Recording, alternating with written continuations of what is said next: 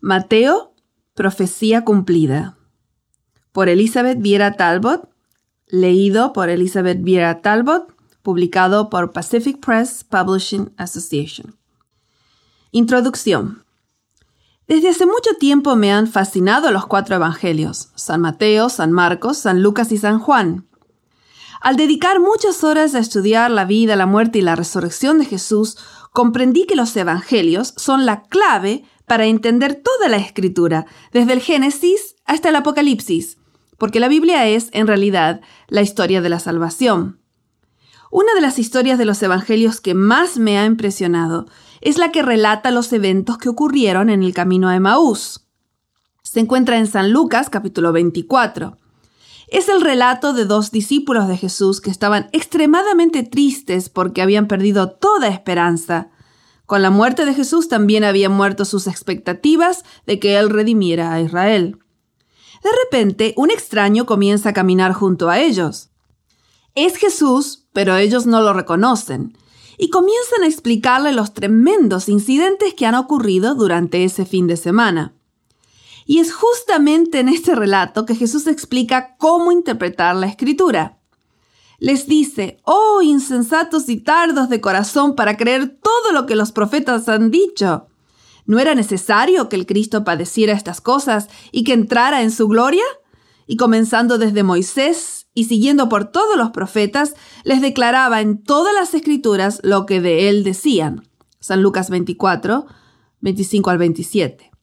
El verbo declarar, en otras versiones bíblicas se traduce explicar, proviene del griego diermenuo, que contiene la raíz de la palabra hermenéutica, que en nuestro lenguaje identifica la metodología para interpretar un texto bíblico. En este pasaje, Jesús proporciona la mejor regla de interpretación. Tanto la ley de Moisés como los profetas hablan acerca de él.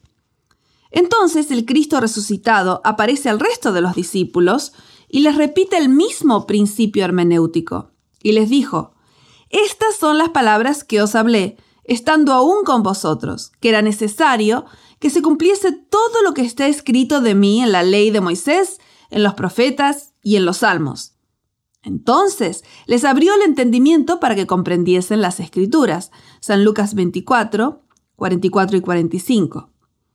La ley, los profetas y los salmos son la fórmula completa de las escrituras judías que hoy conocemos como el Antiguo Testamento.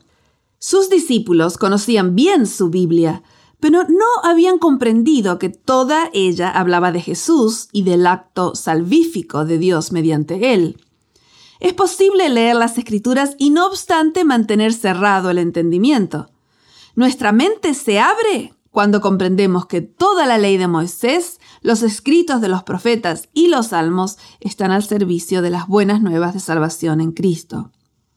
Mateo le da mucha importancia y seriedad a esta noción. Escribe su Evangelio proponiendo que Jesús cumple las escrituras judías, algunos eruditos creen que la razón por la que este Evangelio está puesto en el mismo comienzo del canon del Nuevo Testamento es porque conecta más directamente el Antiguo Testamento con la vida, la muerte y la resurrección de Jesús. Como encontrarás a través de este pequeño libro, Mateo cita y alude muchas veces al Antiguo Testamento, y lo hace deliberadamente, porque cree que Jesús cumple todas las profecías mesiánicas y todas las expectativas del rey davídico, del linaje de David, un Moisés nuevo y mayor en importancia. La ley, los profetas y los salmos contienen profecías acerca de Jesús. Estas profecías son promesas acerca de lo que Él cumpliría con su perfecta vida, su perfecta muerte y su perfecta resurrección. Estas promesas son la clave para entender la unidad entre el Antiguo y el Nuevo Testamento, ya que presentan a Jesús como el personaje central de la historia de la salvación. Es mediante Él y lo que Él ha realizado que podemos tener absoluta seguridad de salvación cuando lo aceptamos como nuestro Salvador personal. En el transcurso de esta breve investigación, frecuentemente encontrarás citas y referencias bíblicas, tanto del Antiguo como del Nuevo Testamento. Al encontrarte con esos textos bíblicos, te invito a detenerte e ir directamente a la referencia bíblica para recibir la misma bendición que yo recibí al comprender que toda la Biblia se resume en una sola palabra, Jesús. Ahora estamos listos para embarcarnos en nuestro viaje a través de Mateo. ¡Qué emocionante! Busca tu Biblia, en esta traducción usaremos la versión Reina Valera, toma lápiz y papel y los lentes hermenéuticos que Jesús nos ofreció para ver claramente que toda la ley, los profetas y los salmos nos hablan acerca de Él. Capítulo 1. La promesa de su protección. Una mañana, hace ya mucho tiempo, cuando estaba pasando uno de los momentos más difíciles de mi vida, miré por la ventana de mi departamento en un segundo piso y vi que la niebla lo cubría todo. Era la más densa neblina que había visto. Solo se podían ver las copas de los árboles más cercanos, nada más. Pensé para mí misma, esto se parece al paisaje de mi propio corazón, de mi propia vida. No puedo ver nada hacia adelante, ni sé cómo salir de esta situación. En ese momento sentí que Dios me hablaba al corazón, y su mensaje parecía decirme, Te guiaré a través de esta situación, solamente no te sueltes de mi mano. Increíble. Yo no necesitaba distinguir claramente el camino. Él podía conducirme a través de este tiempo difícil a pesar de que yo no pudiera ver el futuro, porque me sostenía fuertemente en sus manos. Sentí una gran paz y en ese mismo momento hice un pequeño dibujo en mi diario devocional que todavía guardo. Me dibujé a mí misma como una niñita con mi mano asida de la mano de Jesús. El resto del dibujo era una densa niebla que nos rodeaba a los dos, y que solo permitía ver la copa de los árboles. Así era mi vida, pero ahora estaba tranquila. De alguna manera el mensaje de protección y dirección de Dios había alcanzado mi alma. Mateo comienza su Evangelio con un mensaje similar. Este Evangelio es muy especial. Mateo quiere que comprendamos que toda la ley, los profetas y los salmos nos hablan de Cristo. Mateo cita al menos 47 veces las escrituras judías y en varias ocasiones declara que el evento que está citando cumple lo que el profeta había predicho. Versan Mateo 1, 22, 2, 15. ¡Qué percepción fantástica de las escrituras! Todo gira en torno a Jesús. Dios tenía el plan. Jesús sería el Salvador del mundo y ahora el misterio de la redención se comenzaba a revelar. El Hijo de David. En el primer versículo de Mateo encontramos un resumen de los pasajes que le siguen. Libro de la genealogía de Jesucristo, Hijo de David. Es interesante notar que Mateo comienza su libro refiriéndose a Jesús como el Hijo de David. David fue el gran rey de Israel, pero cuando era muchacho había sido pastor de ovejas. Puedes leer de su juventud en el primer libro de Samuel, comenzando con el capítulo 16. Cuando David llegó a ser rey, Dios le prometió que su reino sería establecido para siempre a través de sus descendientes. Segundo libro de Samuel, capítulo 7, versículos 8 al 16. La historia de su vida se la encuentra en el primero y segundo libro de Samuel, primera y segunda de Crónicas, en los Salmos y en otras porciones bíblicas. Varios siglos después de David, Dios dio una profecía a Ezequiel que encontramos en el capítulo 34 de su libro. Israel había pasado y estaba pasando por tiempos difíciles. El rey David era solo un dulce y distante recuerdo. El Señor declaró mediante el profeta, Hijo de hombre, profetiza contra los pastores de Israel, profetiza y di a los pastores, así ha dicho Jehová el Señor, Ay de los pastores de Israel, que se apacientan a sí mismos. ¿No apacientan los pastores a los rebaños? Ezequiel 34.2. Dios declaró que aquellos que habían sido elegidos como dirigentes del pueblo de Israel no habían cumplido su deber de cuidar a su pueblo, y que Él vendría personalmente a cumplir la obra del pastor. Porque así ha dicho Jehová el Señor, He aquí yo, yo mismo, Iré a buscar mis ovejas y las reconoceré, como reconoce su rebaño el pastor el día que está en medio de sus ovejas esparcidas, así reconoceré mis ovejas y las libraré de todos los lugares en que fueron esparcidas, el día del nublado y de la oscuridad. Ezequiel 34, 11 y 12. El día del nublado y de la oscuridad. Algo parecido al día de la densa neblina que me rodeaba a mí. Estas son buenas nuevas. Dios mismo cuida de los débiles y quebrantados y se preocupa por ellos cuando tienen dirigentes que los oprimen. El verdadero rey pastor davídico. ¿Y de qué manera Dios los cuidaría y protegería? Aquí es donde las cosas se ponen buenas. Lo haría mediante un siervo que vendría en la semejanza de David. Así que si vamos a Ezequiel 34, 23 y 24, esto es lo que encontramos. Y levantaré sobre ellos a un pastor, y él las apacentará. A mi siervo David, él las apacentará, y él les será por pastor. Yo, Jehová, les seré por Dios, y mi siervo David, príncipe en medio de ellos. Yo, Jehová, he hablado. La forma en que Dios vendría a apacentar a su pueblo sería mediante un descendiente de David. Mateo está anunciando que Jesús es ese rey pastor davídico del linaje de David, que vendría a guiar, alimentar y proteger al pueblo de Dios. Esta es la razón por la que Mateo desea establecer la descendencia davídica de Jesús desde el mismo comienzo. Quiere que cada uno que lea su libro comprenda que Jesús es el ungido, el Mesías, el descendiente de David. Tan fuerte es el énfasis que Mateo quiere darle a este punto que divide la genealogía de Jesús en tres grupos de 14 generaciones y lo dice claramente. De manera que todas las generaciones, desde Abraham hasta David, son 14. Desde David hasta la deportación a Babilonia, 14. Y desde la deportación a Babilonia hasta Cristo, 14. San Mateo 1, 17. Muchos eruditos sugieren que Mateo le da tanta importancia al número 14 porque el valor numérico de las consonantes hebreas en el nombre David suma 14. Pero la principal razón por la que él destaca a Jesús como el hijo de David es para mostrar que Jesús es el cumplimiento de las profecías que señalaban a uno como David, que vendría a establecer el eterno reino de Dios. Mateo también mostrará que José, el padre de Jesús es un descendiente de David.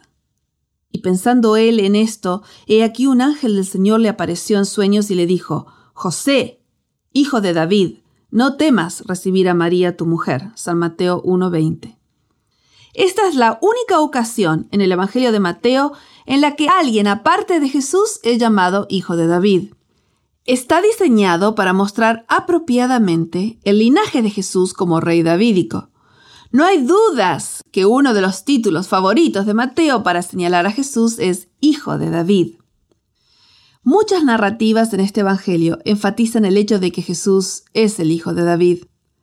A través de todo el Evangelio encontrarás lenguaje que representa realeza y autoridad aplicado a Jesús. Incluso la última declaración de Jesús contiene la idea de un discurso triunfal, Toda potestad me es dada en el cielo y en la tierra. San Mateo 28, 18. Piensa en la emoción de la multitud cuando Jesús entra en la ciudad en la forma como acostumbraba hacerlo la realeza. San Mateo 21, 1 al 11. Mateo explica que esto era para cumplir lo que los profetas habían dicho. Ver Isaías 62, 11, Zacarías 9, 9. La multitud tendía sus mantos y ramas de los árboles ante el paso del rey que entraba y exclamaba, Osana al Hijo de David, bendito el que viene en el nombre del Señor, Osana en las alturas. San Mateo 21, 8 y 9, Salmo 118, 26. Poco comprendían ellos que el reinado davídico de Jesús no era de este mundo, su reino habría de ser confirmado mediante su muerte en la cruz. Ver San Mateo 27, 37. Jesús es nuestro pastor. Es algo que transforma nuestra vida cuando comprendemos que Dios tenía un plan de salvación desde el mismo principio. Cuando Él llamó a David para ser el rey de Israel, también tenía en mente el rey davídico, que llegaría mucho más tarde, un milenio más tarde no solo para salvar a Israel, sino a todos los que creen en él. Tal vez una de las visualizaciones más emocionantes de Dios es verlo como nuestro pastor y protector. Cuando Dios dice en Ezequiel 34 que Él vendrá personalmente a alimentar a sus ovejas, a protegerlas y defenderlas, y que lo haría mediante el nuevo David, Jesús, entonces comenzamos a vislumbrar el amor y el celo protector que Dios tiene por nosotros. Él es quien nos busca y nos defiende. Jesús es mi rey y pastor. Me defiende de mis enemigos y mis opresores. En el caso de Israel, él prometía defenderlos de sus propios dirigentes que ya no cuidaban ni protegían a las ovejas. Cuando me encuentro en una situación difícil, que me pone ansiosa, me visualizo a mí misma como un corderito en brazos de Jesús y recito el Salmo 23. David escribió este salmo cuando comprendió que Dios era el único que podía darle descanso, guiarlo, alimentarlo y protegerlo. Unámonos a David en su muy conocida oración y canción, mientras en nuestra mente visualizamos verdes pastos y aguas de reposo. Todos nosotros somos sus ovejas, cansadas y necesitadas de cuidado. Entonces Jesús nos toma en sus brazos Jehová es mi pastor, nada me faltará. En lugares de delicados pastos me hará descansar. Junto a aguas de reposo me pastoreará. Confortará mi alma. Salmo 23, 1 al 3. Que Jesús, el Rey Pastor del linaje de David, conforte tu alma y te brinde verdadero descanso. Capítulo 2 la promesa de su bendición. ¿Listo para seguir investigando? Entonces continuemos con otro nombre importante en la genealogía de Jesús, Abraham. Mateo menciona a Abraham inmediatamente después de mencionar a David en su declaración inicial, San Mateo 1.1. Abraham fue el receptor del pacto divino registrado en el primer libro de la Biblia. En Génesis 12, 2 al 4, Dios le prometió a Abraham, más adelante Dios mismo le cambió el nombre por Abraham, que todas las familias de la tierra serían benditas a través de sus descendientes. Puedes leer el resto del pacto en Génesis capítulos 12 y 15. En San Mateo 1.1 el autor explica que Jesús es un descendiente de Abraham y a través de todo su evangelio le recuerda al lector que cada persona, por ser parte de todas las familias de la tierra, está incluida en el reino de los cielos. Hay momentos en nuestra vida cuando necesitamos que se nos recuerde que también nosotros estamos incluidos, que no estamos afuera. Si alguna vez sentiste que el mensaje de las buenas nuevas es para todos menos para ti, Mateo pone las cosas en su lugar. También es para ti. Bendición para todos. Mateo comienza su mensaje incluyente al colocar a cuatro mujeres en la genealogía de Jesús. Podemos llamarlas sus bisabuelas, entre comillas. Estas cuatro bisabuelas de Jesús eran extranjeras, algunas explícitamente, otras en forma implícita, que llegaron a ser parte integral de Israel. La primera es Tamar, San Mateo 1.3, quien posó como una prostituta se puede leer su historia en Génesis 38. La segunda bisabuela es Raab, una prostituta, San Mateo 1, 5. Su fascinante historia se puede leer en el libro de Josué, capítulos 2 y 6. La tercera mujer es Ruth, una viuda que buscaba marido y se echó a los pies de un hombre con la esperanza de que la tomara por esposa. El libro que lleva su nombre cuenta su historia. A esta altura te estarás cuestionando el sentido común de Mateo. ¿Por qué eligió específicamente estas mujeres? Es que cada una de ellas nos enseña algo muy importante acerca de la salvación que Cristo ofrece. Y la historia se pone aún más interesante porque la cuarta y última mujer es Betsabé, mujer de Urías. David cometió adulterio con ella y después mandó matar a su esposo para cubrir su pecado. Isaí engendró al rey David y el rey David engendró a Salomón, de la que fue mujer de Urías. San Mateo 1.6. Esta bisabuela, entre comillas, de Jesús será el tema de este capítulo. Su historia se encuentra en 2 de Samuel, comenzando en el capítulo 11. Betsabé. No hace mucho hablaba con una joven acerca de su futuro.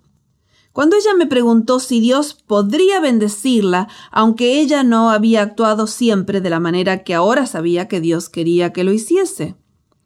Directamente me preguntó, ¿podrá Dios bendecirme con un buen matrimonio a pesar de no haber actuado como él hubiese querido? Le respondí con la historia de Betsabé.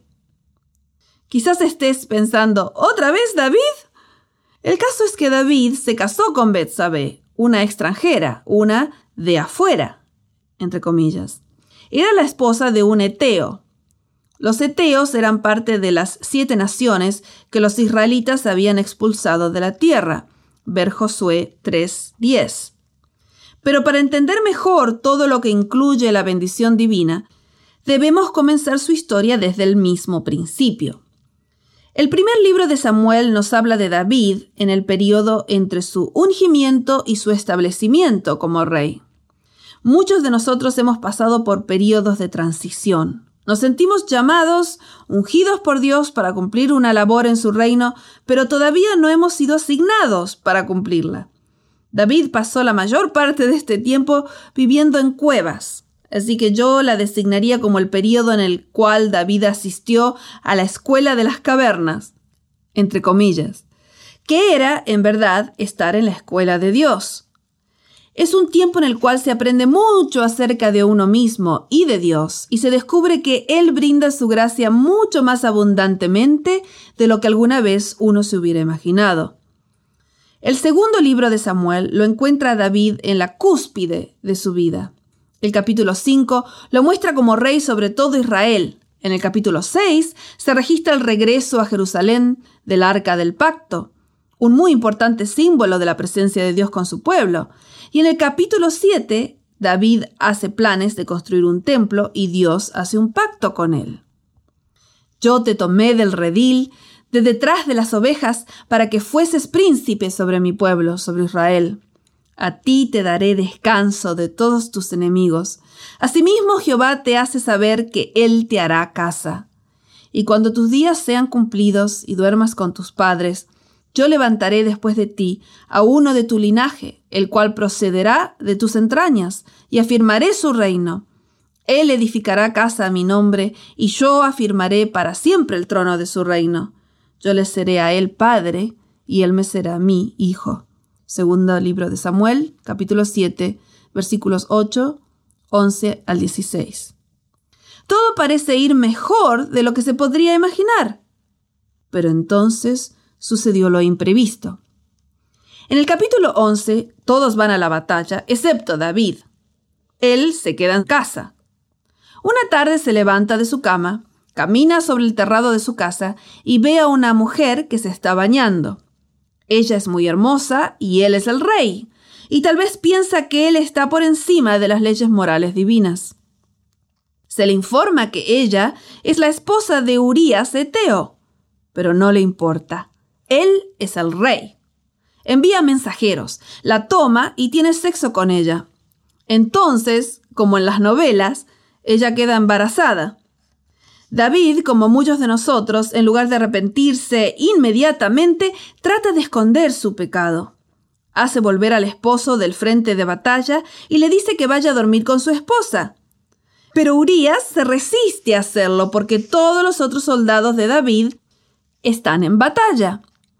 David se encuentra en un gran problema.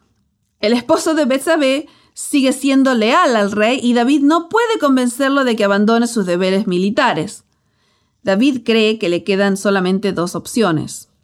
La primera es convencerlo de que duerma con su esposa Betsabé, la segunda es deshacerse de él.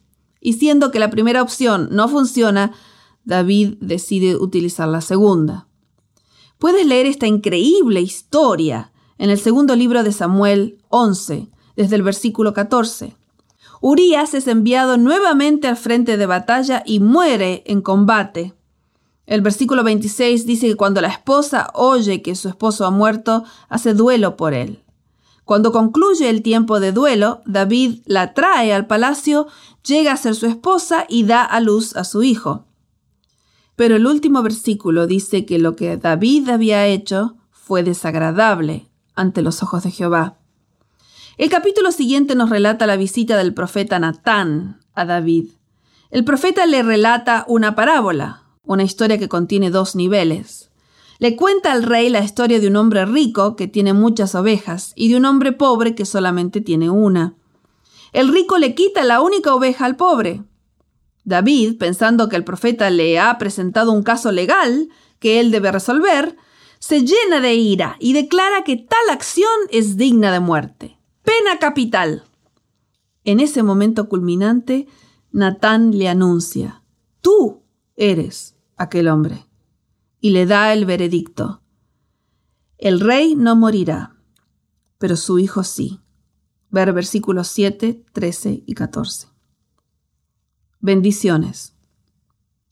Sin embargo, en la continuación de la historia ocurre algo sorprendente, algo que nos muestra a todos nosotros que la extraordinaria gracia de Dios supera cualquier desviación que hayamos tenido en nuestra senda. Tú sabes a qué me refiero. Esas desviaciones que nos separan del camino recto y terminan poniéndonos en grandes aprietos. En el caso de David, después que el niño muere, se acerca para consolar a su esposa Betsabé.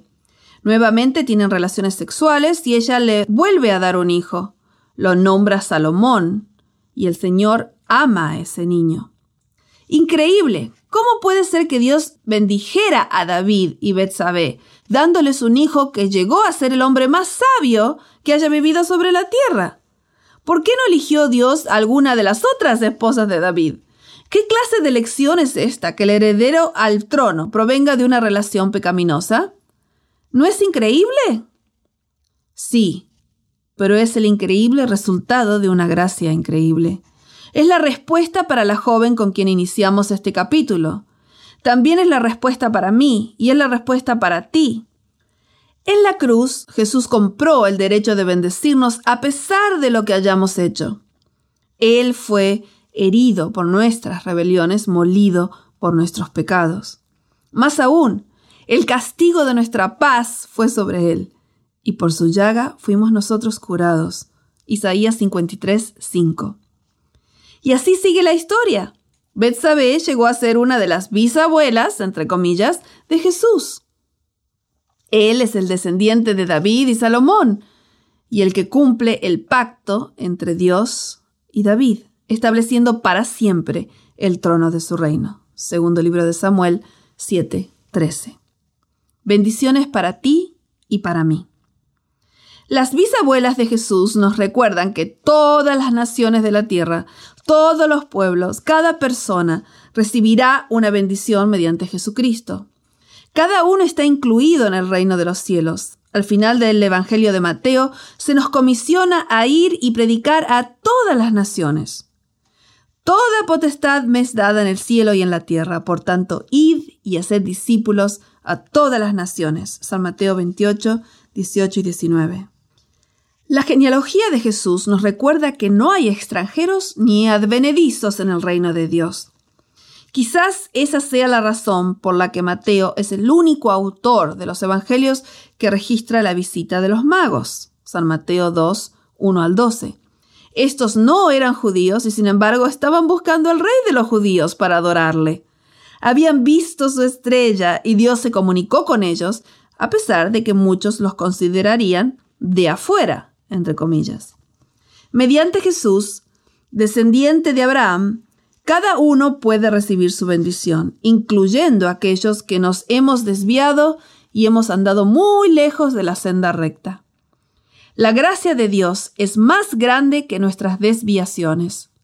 Así es, no importa lo que hayas sido, o lo que hayas hecho, en el momento en que vuelves tu rostro hacia Jesús, el divino piloto celestial corrige tu ruta, como ahora puede hacerse con el GPS o SPG, Sistema de Posicionamiento Global, para llevarte nuevamente a tu destino en el cielo.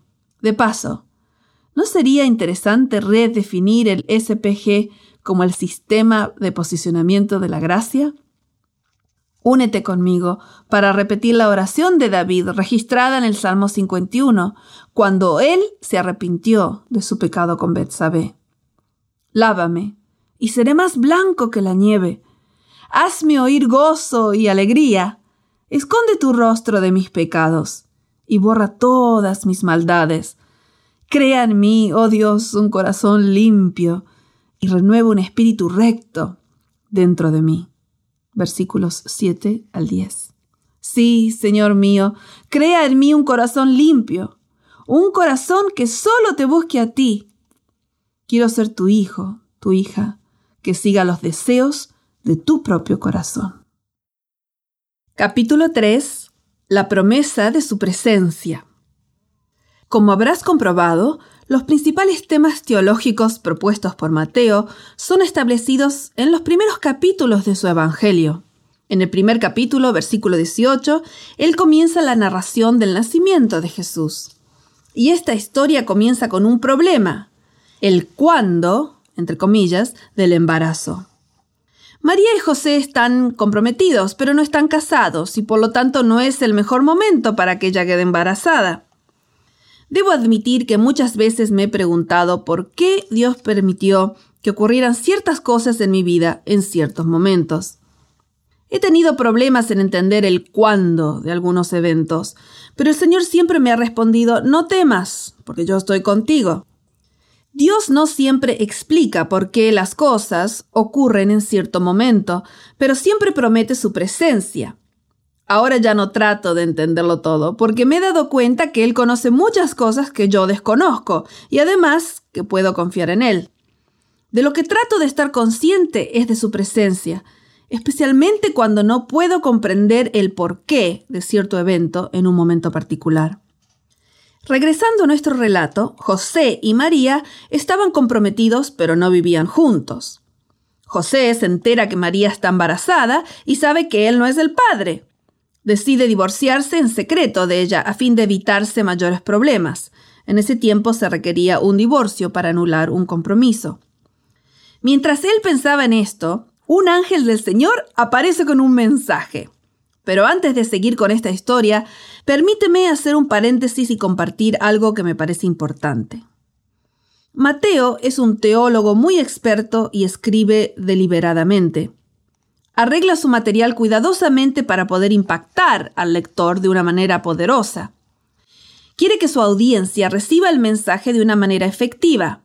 Mateo sabe que el número 5 es muy importante para la audiencia judía debido a los cinco libros de la ley, el Torá. Por lo tanto, arregla cuidadosamente su material en grupos de cinco. Los llamamos los cinco discursos. San Mateo 5 al 7, 10, 13, 18 y 24 al 25. También es importante que notemos que la infancia de Jesús es narrada en cinco episodios y cada episodio se conecta con una profecía del Antiguo Testamento. El nacimiento, los magos, la huida a Egipto, la muerte de los inocentes por parte de Herodes y sus primeros años en Nazaret. En estas cinco narraciones de la infancia de Jesús, Dios tiene el control absoluto. En ocasiones envía un ángel, algunas veces envía un sueño. Así era como en esa cultura se consideraba que los dioses se comunicaban con los humanos. Dios elabora y dirige cada movimiento de José, María y Jesús. En las cinco narrativas, todos, excepto Herodes, son guiados por Dios. Y aunque una de ellas no contiene un sueño, Mateo se las arregla para presentar cinco sueños, ya que presenta dos de ellos en el último episodio. El hecho de que Dios tenga la voluntad de comunicarse con los humanos para guiarlos en situaciones difíciles siempre ha brindado mucho ánimo a mi alma. Dios es más capaz y tiene muchos más recursos que las centenares de personas que tienen un doctorado en comunicaciones. Y cuando yo decido hacer su voluntad, Él se hace responsable de revelármela. No se encubre ni juega a las escondidas conmigo. No se ríe burlonamente si yo no logro descubrirla. Por el contrario, me envía toda clase de mensajes, ya sea mediante su palabra o mediante guías espirituales, abriendo o cerrando puertas o dándome una sensación de paz, Ver Isaías 55:12. Me guiará por sendas de justicia por amor de su nombre. Salmo 23:3.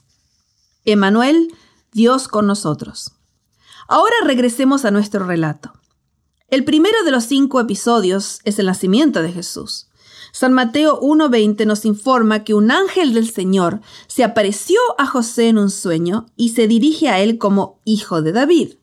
Como ya explicamos en el primer capítulo, esta es la única ocasión en todo el Evangelio en que alguien, aparte de Jesús, es llamado hijo de David, lo que establece su ascendencia davídica. El ángel le anuncia que María tendrá un hijo que será llamado Jesús, Yeshua o Joshua que significa Jehová, el Señor, salva. Versículo 21. En los siguientes dos textos, 22 y 23, encontramos la primera fórmula profética, entre comillas, de Mateo. Todo esto aconteció para que se cumpliese lo dicho por el Señor por medio del profeta, cuando dijo, He aquí una virgen concebirá y dará a luz un hijo, y llamarás su nombre Emmanuel, que traducido es Dios con nosotros. Esta cita proviene de Isaías 7:14. En este capítulo, Acaz, rey de Judá, está en problemas. Los reyes de Siria e Israel vienen a pelear contra él, y Acaz y su pueblo se llenan de temor. Isaías 7:2. El Señor envía a Isaías para hablar con Acaz, que en ese momento estaba revisando las reservas de agua, una medida muy inteligente ya que Jerusalén no tenía buen abastecimiento de agua. Isaías le declara a Acaz la promesa de la presencia de Dios con él y trata de evitar que el rey busque hacer alianzas con otras fuerzas militares. Le dice al rey que no tenga temor. Es más, Dios le dice a Acaz que pida una señal y él se la dará, pero el rey rehúsa solicitar la ayuda del Señor. Sin embargo, Dios decide darle una señal a Acaz para que siempre recuerde que Él le ofreció la bendición de su presencia en ese tiempo difícil. Una virgen tendría un hijo que se llamaría Emanuel, que significa Dios con nosotros. En otras palabras, Dios está con nosotros. ¿Te imaginas? Dios está con nosotros. Dios está con nosotros. Dios está con nosotros. La promesa de su presencia se encuentra de una forma u otra en cada libro de la Biblia. Es la promesa más importante que se le ofrece a la humanidad. Dios, nuestro Creador, está con nosotros. Mateo propone que esta profecía encuentre su cumplimiento culminante en Jesús. Y yo creo firmemente que Dios realmente nos confirmó que está con nosotros cuando vino a salvarnos. El ángel le dijo a José que el nombre del niño sería Jesús, porque él salvaría a su pueblo de sus pecados. En la cruz, Emanuel le clamó a Dios, Elí, Elí, lama sabactani, esto es, Dios mío, Dios mío, ¿por qué me has desamparado? San Mateo 27, 46. Es asombroso que el mismo sufijo él, entre comillas, en Emanuel, es el mismo prefijo él entre comillas, en la exclamación de Jesús, Elí, Elí, Dios mío, Dios mío. Emanuel fue abandonado en nuestro lugar, para que nosotros nunca seamos abandonados. Sufrió la culpa de nuestros pecados como un padre que está dispuesto a sufrir la pena de muerte por un hijo que cometió un crimen. Por eso la prueba culminante de la presencia de Dios con nosotros es Emanuel colgado en la cruz. Dios está con nosotros.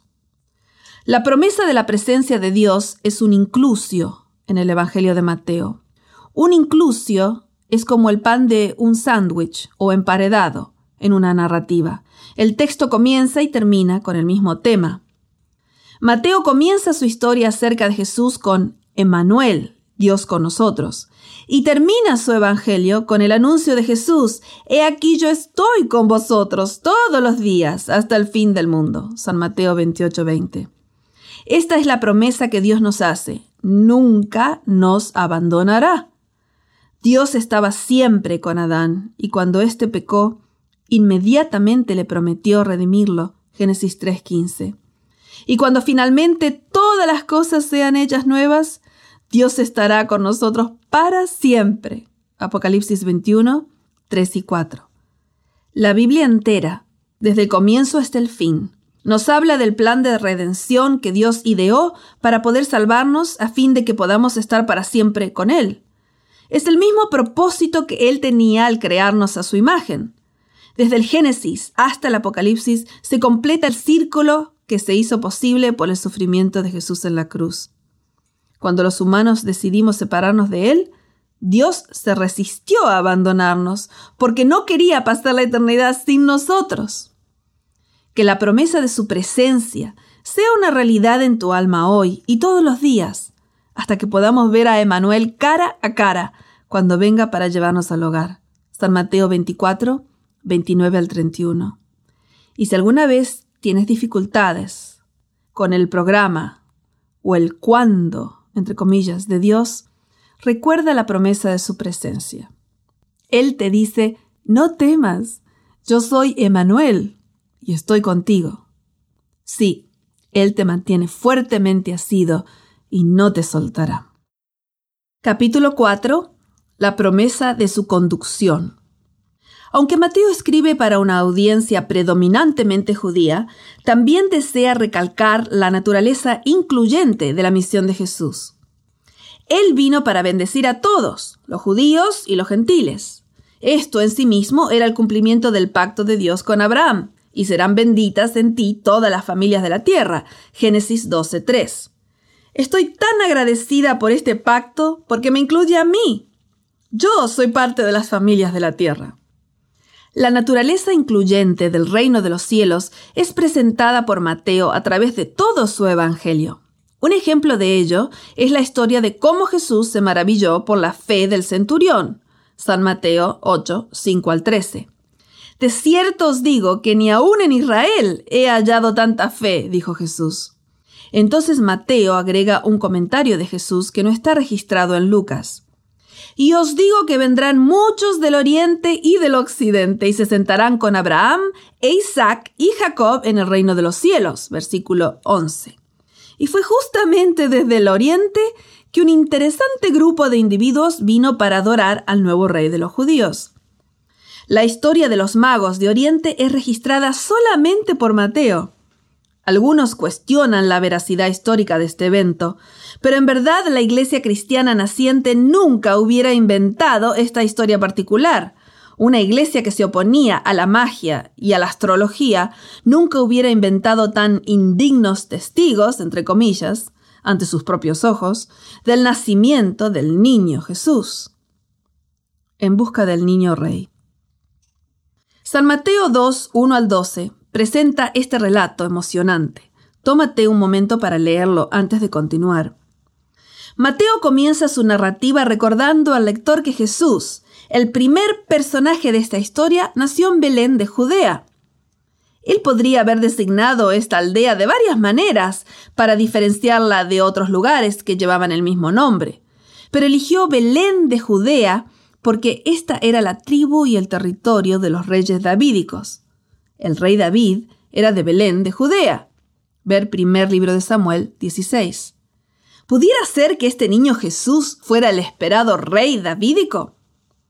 La siguiente parte del primer versículo presenta al segundo personaje en esta historia, el rey Herodes.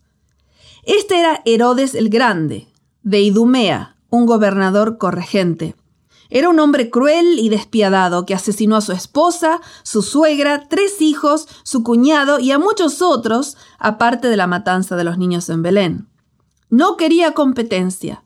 En verdad, no había nada que lo detuviera para eliminar a cualquiera que él considerase su rival. También fue conocido por sus proyectos de construcción, que incluyeron la reconstrucción del Templo de Jerusalén, proyecto que fue concluido varios años después de su muerte. Gente que no tiene reparos en hacer cualquier cosa para pasar por encima de todos y alcanzar la cúspide no es exclusiva de estos tiempos modernos. Herodes, el rey, quería estar seguro de que nadie disputaría su título. La mención de Jesús, el rey davídico, y de Herodes, el rey corregente, lado a lado, auguraba serios problemas. El tercer grupo que presenta Mateo en el primer versículo son los magos del Oriente. Estos magos pertenecían a la casta sacerdotal de magos y astrólogos de Persia o Babilonia, que eran los consejeros de confianza del rey. Ver Daniel 1 y 2. Estos llegaron a Jerusalén, la capital de los judíos, y preguntaron, ¿Dónde está el rey de los judíos que ha nacido? Porque su estrella hemos visto en el oriente y venimos a adorarle. San Mateo 2, 2. Aquí comienzan los problemas. Ellos están preguntando acerca del rey de los judíos que ha nacido y el rey Herodes se entera. Las dos reacciones a esta noticia son sorprendentes. Los magos paganos vienen para adorarle. El rey Herodes y toda Jerusalén están turbados. San Mateo 2, 3. ¡Qué paradoja! Y se pone aún peor. Herodes consulta con los principales sacerdotes y escribas, lo más selecto de la comunidad religiosa, y aunque tienen la información, no parecen estar ansiosos de seguir a los magos en su búsqueda del Mesías. Tienen el conocimiento bíblico, pero no tienen el espíritu de adoración. Esto realmente duele. Podemos estudiar la Biblia, conocer las profecías de memoria y sin embargo desconocer a Jesús. Antes de comentar acerca de la profecía que los sacerdotes y escribas le citaron a Herodes, Analicemos a otro mago, entre comillas, que había dado una profecía acerca de una estrella que se levantaría en Judea. Estoy hablando de Balaam, más recordado por su insólita experiencia de dialogar con su asna, números 22, 22 al 35. Las similitudes con los magos citados por Mateo son sorprendentes. Balaam era un vidente, llamado mago por Filo, del oriente, no israelita, a quien un rey malvado le paga para que maldiga al pueblo de Dios. En lugar de hacerlo, finalmente los bendice y da una profecía acerca de un rey que se levantaría en Israel, una estrella que saldría de Jacob. Números 24, 17. Algunos creen que la profecía de Balaam fue la que inspiró a los magos de Oriente a buscar una estrella especial. Sin embargo, pareciera que los magos no estaban familiarizados con profecías específicas, por lo menos aquellas que señalaban el lugar donde nacería el Mesías. Por lo tanto, vinieron a Jerusalén para preguntar, ¿dónde está Él? Dios usa muchas formas para comunicarse con nosotros y conducirnos hacia Él. Entonces, nos guía directamente a las Escrituras para que tengamos una completa revelación de quién es Él y cuál es su voluntad para nosotros. Un cuento de dos reyes. Herodes no les pregunta a los principales sacerdotes y escribas dónde habría de nacer el rey de los judíos. Les pregunta dónde habría de nacer el Mesías o el Cristo. San Mateo 2.4. Y ellos le responden, en Belén de Judea. Entonces Mateo comenta, porque así está escrito por el profeta, y tú, Belén de la tierra de Judá, no eres la más pequeña entre los príncipes de Judá, porque de ti saldrá un guiador que apacentará a mi pueblo Israel. San Mateo 2, 5 y 6. Esta declaración combina la profecía de Miqueas 5, 2, proclamada siete siglos antes, con un pasaje davídico que se encuentra en el segundo libro de Samuel 5, 2 lo extraordinario es que Mateo modifica la declaración de Miqueas, que se refiere a Belén como pequeña para estar entre las familias de Judá. Miqueas 5:2 y declara que no eres la más pequeña entre los príncipes de Judá. San Mateo 2:6. ¿Por qué lo hace? Porque ahora era el lugar del nacimiento de Jesús, el rey davídico. ¿No es extraordinario que Dios pudiera saber con una anticipación de centenares de años el lugar exacto donde nacería Jesús? Es más, José y María ni siquiera vivían allí, vivían en Nazaret. Y Dios sabía que estarían en camino a Belén por causa de un censo, ya que por pertenecer al linaje davídico debían viajar a Belén donde David había nacido. Bueno, ya tienes todo el cuadro. Pero de todas maneras permíteme expresarlo con toda la fuerza de mi corazón.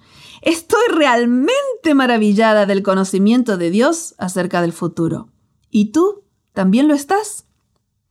Entonces Herodes llama secretamente a los magos y les pregunta acerca del tiempo exacto en que había aparecido la estrella. San Mateo 2, 7. Probablemente el evento había ocurrido unos dos años antes, ya que el gobernante ordena la matanza en Belén de todos los niños menores de dos años para evitar cualquier posible competencia. San Mateo 2, 16 al 18. ¡Qué cruel! Aparentó estar interesado en informarse para que creyeran que él también estaba deseoso de ir a adorar a Jesús, pero Dios les dio un sueño a los magos para desenmascararlo y ellos jamás volvieron a verlo. San Mateo 2, 8 y 12. ¡Eureka! ¡Lo encontraron! Camino a Belén, los magos volvieron a ver la estrella y se regocijaron con muy grande gozo. San Mateo 2, 10. ¿Cuántos más adjetivos y superlativos podrían agregarse a este texto? Se regocijaron, se gozaron con un gozo extraordinario. Les dije que estaban muy felices. Me encanta la expresión. Tú sabes, es uno de esos momentos cuando al tener una vislumbre de la gracia de Dios, no alcanzan las palabras para describirla. Se llora, se salta, se danza o se postra. Para los magos fue uno de esos momentos. Me encanta la palabra griega para gran gozo. Es megalen. Mega. ¿Reconoces la palabra? Megáfono, megápolis. Grande, bien grande, mega. Sí, esta clase de gozo puede verdaderamente llamarse mega gozo. Finalmente llegaron a la casa y vieron al niño con su madre María, y postrándose le adoraron. San Mateo 2:11. ¿Cómo me hubiera gustado estar allí con ellos adorando al Dios hecho carne?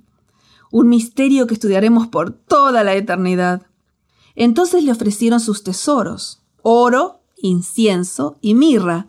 Algunos creen que los regalos eran tipológicos, dones que señalaban a una realidad mayor. Oro para el rey de reyes, incienso para el sacerdote de sacerdotes y mirra para el cordero que sería sacrificado. Estos regalos sostuvieron la familia de Jesús durante su ida a Egipto y su vida posterior. Dios estaba en control y cuidó de los más mínimos detalles de la misma manera en que guió a los magos en una forma en que ellos pudieran entender. Mateo no vuelve a usar el título Rey de los Judíos, San Mateo 2.2, hasta el capítulo 27, cuando Jesús es condenado y crucificado. En todos los casos es utilizado por personas que no eran judías. El gobernador que interroga a Jesús lo utiliza, versículo 11, y es la acusación legal que se coloca sobre la cruz. Y pusieron sobre su cabeza su causa escrita. Este es Jesús, el rey de los judíos, versículo 37. Este es otro inclusio en el Evangelio de Mateo, una narración en forma de emparedado. El título de rey de los judíos, usado al comienzo y al final, subraya muchos de los temas teológicos presentados en este Evangelio, incluyendo el tema de los extranjeros que se acercan al reino de los cielos, mientras que los dirigentes judíos lo rechazan. Incluso Mateo agrega una historia que no aparece en los otros evangelios, San Mateo 28, 11 al 15, donde explica que los ancianos, junto con los principales sacerdotes y los escribas, todos ellos formaban parte del Sanedrín, el cuerpo que ejercía la autoridad central de los judíos bajo Herodes, les dieron a los soldados una gran suma de dinero para que encubrieran la resurrección de Jesús. Y entonces agrega, este dicho se ha divulgado entre los judíos hasta el día de hoy. San Mateo 28:15. No hay dudas que la comunidad a la que se dirige Mateo, formada mayormente por judíos cristianos, estaba en oposición a los dirigentes judíos que habían rechazado a Jesús. Dios nos guía. La historia de cómo Dios reveló a los gentiles el nacimiento de Jesús ha sido celebrada en la cristiandad occidental en la fiesta de la Epifanía. En mis memorias de la infancia, tanto en Argentina como en Uruguay, recuerdo haber colocado mis zapatos al lado de la puerta de mi dormitorio para que los Reyes Magos, al pasar, dejaran sus regalos. Para divertirse, los niños dejaban paja y agua para los camellos. Pero esta celebración también tiene el significado más profundo de cómo Dios deseaba alcanzar a todas las naciones de la tierra con las buenas nuevas del nacimiento del Salvador. Te invito a crear un simple recordatorio de cómo Dios desea guiarnos y conducirnos. Recorta en un cartón la forma de una estrella y pega un espejito en medio de la estrella. Yo tengo uno enfrente mío ahora mismo. El pequeño espejo no solamente hará brillar la estrella, sino que cada vez que la mires, verás tu propio rostro y recordarás que Dios promete comunicarse contigo para guiarte y conducirte. Dios sabe cómo revelarse a nosotros en una forma en que podamos entenderlo. Si deseamos seguirlo, nos hará comprender sus caminos. Hay un dicho referido a los sabios de Oriente que dice, los sabios todavía lo buscan.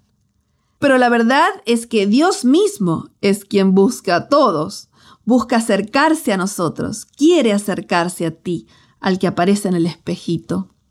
Y cuando tú recibas en tu propia vida la revelación de Dios a través de Jesucristo, te regocijarás con gran gozo, con un mega gozo. Capítulo 5. La promesa de su perfección.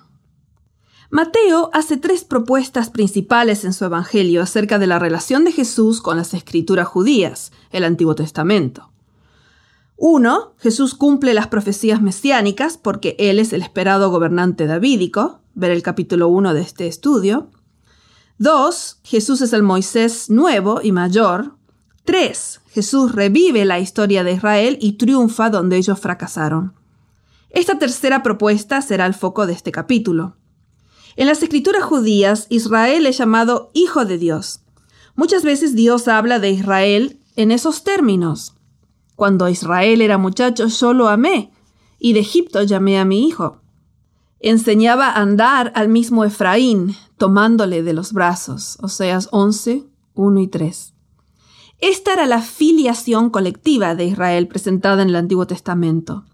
Pero también existía la filiación individual, la del rey de Israel, líder y representante del pueblo. Por lo tanto, los reyes davídicos son también llamados hijos de Dios. Por ejemplo, cuando Dios le habla a David acerca de su descendiente, declara, yo le seré a él padre y él me será a mí hijo. Segundo libro de Samuel 7:14. El pueblo de Israel en forma colectiva y el rey de Israel en forma individual son los dos precursores en el Antiguo Testamento de la relación padre-hijo que encontramos en el Nuevo Testamento. Mateo propone que Jesús revive la historia de Israel, por lo tanto en ocasiones cita versículos que se relacionan con Israel y los aplica a Jesús. Por ejemplo, cuando narra la huida del niño Jesús a Egipto, cita a Oseas 11.1 para que se cumpliese lo que dijo el Señor por medio del profeta cuando dijo, de Egipto llamé a mi hijo. San Mateo 2.15. Esta propuesta se hace más evidente en la narrativa de Mateo, cuando trata acerca de las tentaciones de Jesús en el desierto. Para estudiar esta emocionante historia que está llena de profundos cumplimientos, léela con la Biblia abierta en dos lugares, Mateo capítulo 4 y Deuteronomio capítulos 6 al 8.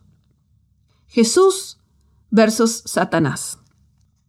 Esta historia se la encuentra también en los otros evangelios, pero es Mateo quien hace las conexiones más directas con el Antiguo Testamento, repitiendo palabras claves que habían sido usadas en Deuteronomio. Comencemos con su introducción a las tres tentaciones que aparece en San Mateo 4, 1 y 2. Entonces Jesús fue llevado por el Espíritu al desierto para ser tentado del diablo, y después de haber ayunado cuarenta días y cuarenta noches, tuvo hambre. Ahora vayamos a Deuteronomio, capítulo 8, versículos 2 y 3. Y te acordarás de todo el camino por donde te ha traído Jehová tu Dios estos cuarenta años en el desierto, para afligirte, para probarte, para saber lo que había en tu corazón, si habías de guardar o no sus mandamientos, y te afligió y te hizo tener hambre. Toma un momento para observar las mismas palabras que están presentes en ambos pasajes. Son muchas, Mateo ha preparado el escenario para que recordemos el peregrinaje de Israel en el desierto los 40 años, la conducción divina, las pruebas, el hambre, etc. El diablo tienta a Jesús con una declaración que implica duda. Si eres hijo de Dios, di que estas piedras se conviertan en pan. San Mateo 4:3. Israel había tenido problemas con la falta de comida en el desierto. Pero Jesús, al revivir esta experiencia, declara, Escrito está, no solo de pan vivirá el hombre, sino de toda palabra que sale de la boca de Dios. 4.4. Este es un pasaje escrito acerca de la historia de Israel. Y te afligió y te hizo tener hambre y te sustentó con maná, comida que no conocías tú, ni tus padres la habían conocido, para hacerte saber que no solo de pan vivirá el hombre, mas de todo lo que sale de la boca de Jehová vivirá el hombre. Deuteronomio 8.3. Entonces Satanás, astuto como siempre, comienza a citar las escrituras. Estemos conscientes del hecho de que no todos los que citan la escritura están hablando por Dios. Satanás cita el Salmo 91, 11 y 12, cuando tienta a Jesús a tirarse abajo desde el pináculo del templo para mostrar que es el Hijo de Dios. San Mateo 4, 5 y 6. Para responder a esta segunda tentación, Jesús vuelve a la historia de Israel y cita Deuteronomio 6:16. No tentaréis a Jehová vuestro Dios. Ver San Mateo 4:7. Entonces el diablo le muestra a Jesús todos los reinos del mundo y la gloria de ellos, y se los ofrece todos a Jesús con tal que él haga algo muy pequeño, que adore al diablo. Esta era una tentación para evitar la cruz, como si la salvación pudiera haberse alcanzado de cualquier otra manera. También Israel, al seguir sus propios caminos, había sido tentado a adorar otros dioses. Pero ahora Jesús le dice, Vete, Satanás. En lenguaje popular sería, Desaparécete, no me molestes más. La palabra griega es un imperativo que significa, Ya me cansaste, vete de una vez. Jesús no solamente le está diciendo que se terminó el diálogo, sino que se largue. Este tipo de lenguaje coloquial es aún más fuerte por el uso de la palabra Satanás, que literalmente significa enemigo. Jesús no duda en desenmascarar a Satanás cada vez que éste lo tienta a evitar la cruz. Incluso llama a su amigo Pedro Satanás cuando trata de hacer lo mismo. San Mateo 16, 22 y 23. La respuesta final de Cristo proviene de Deuteronomio 6:13. A Jehová tu Dios temerás y a Él solo servirás. Ver San Mateo 4:10. Entonces el diablo deja a Jesús. Esta no es la última ocasión en la que Jesús es confrontado con la expresión si eres, entre comillas. Aún colgado de la cruz, escucha la declaración, si eres hijo de Dios, desciende de la cruz. San Mateo 27:40. A esta altura, el lector ya se da cuenta que el origen de esas tentaciones tiene un nombre, es el enemigo, y Jesús lo sabe. Pero en algunas ocasiones nosotros no lo sabemos. No nos damos cuenta que el diablo es muy astuto al pedirnos que nos probemos a nosotros mismos delante de Dios y de otros. Si tú eres un hijo de Dios, ¿cómo es que estás pasando por momentos tan difíciles? Si tú eres un hijo de Dios, ¿Cómo es que te comportas de la manera en que lo estás haciendo? Has ido demasiado lejos. Pero yo sé que eso no es verdad. Jesús es la verdad y su nombre significa Jehová salva. San Mateo 1, 21. Yo sé que Él me ha salvado. Por lo tanto puedo decirle al enemigo con toda certeza, vete Satanás, ya me cansaste, no me molestes más. El triunfo de Jesús es para mí. Esta propuesta de Mateo de que Jesús revive la historia de Israel y triunfa donde ellos fracasaron ha traído gran paz a mi alma. El hecho de que Jesús vivió una vida perfecta en mi lugar y que murió una muerte perfecta en mi lugar es la fuente de seguridad de mi salvación. Cuando Dios mira mi vida, Él no mira mi registro. No, no, no. Él ve la perfecta justicia de Jesús en mi lugar. Aunque yo elija la peor semana de mi vida, sé que estoy cubierta por la perfecta justicia de Jesús.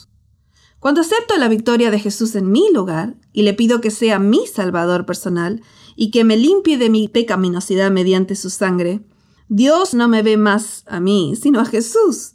Entonces soy aceptada por causa del amado. Increíble.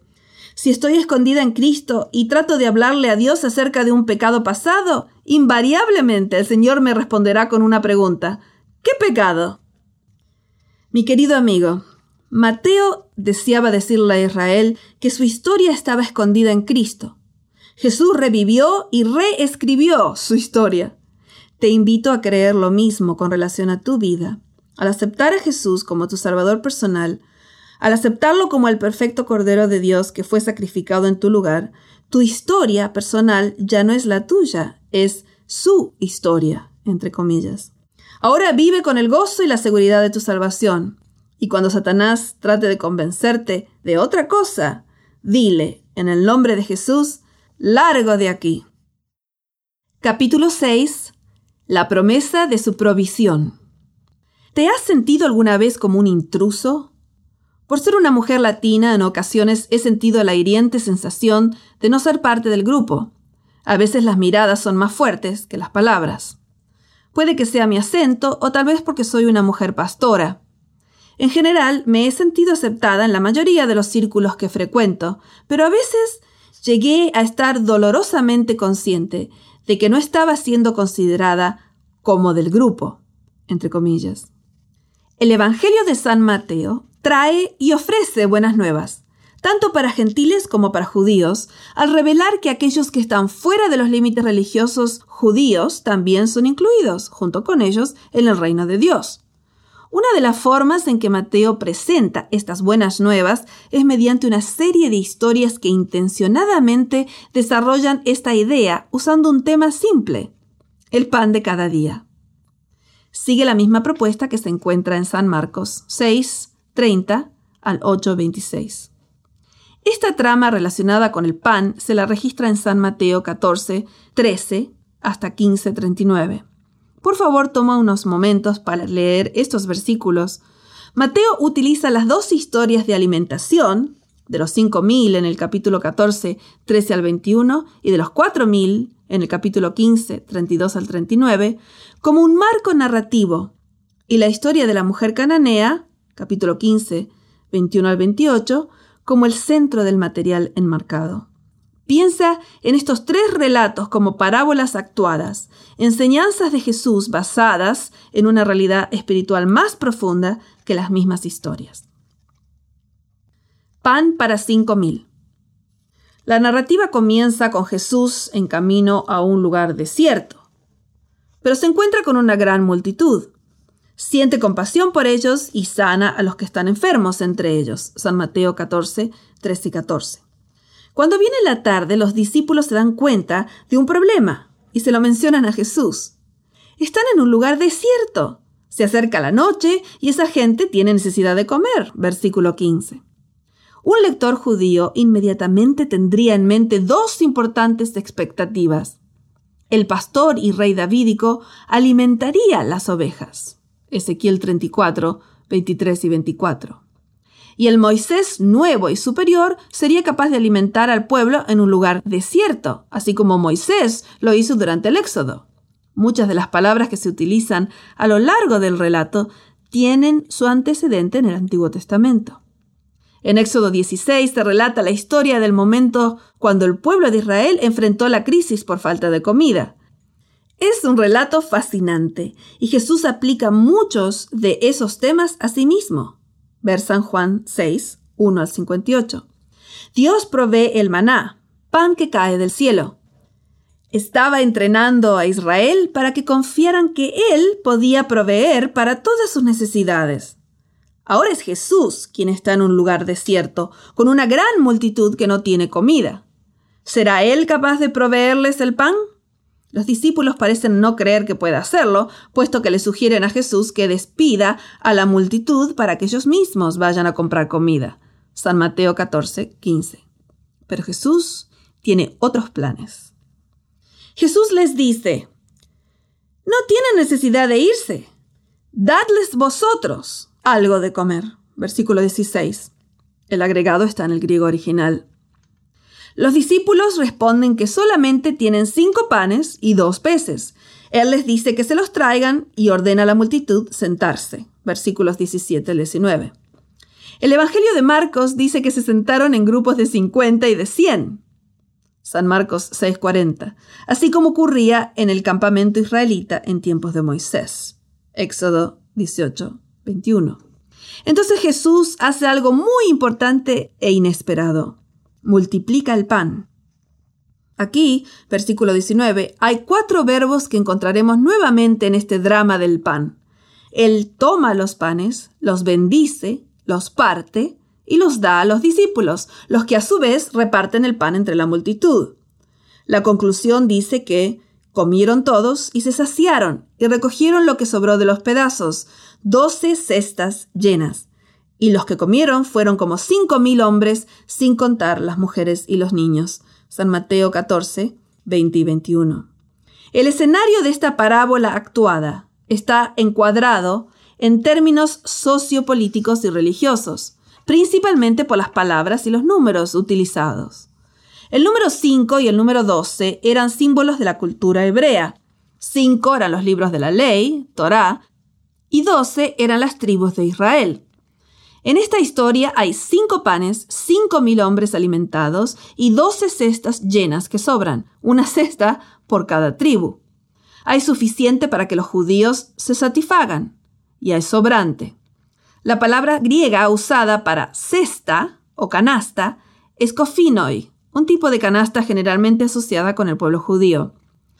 Cuando cada uno ha comido y está satisfecho, Jesús les ordena a los discípulos ir al otro lado. ¿Se ha preguntado alguna vez si hay suficiente, si alcanza para usted?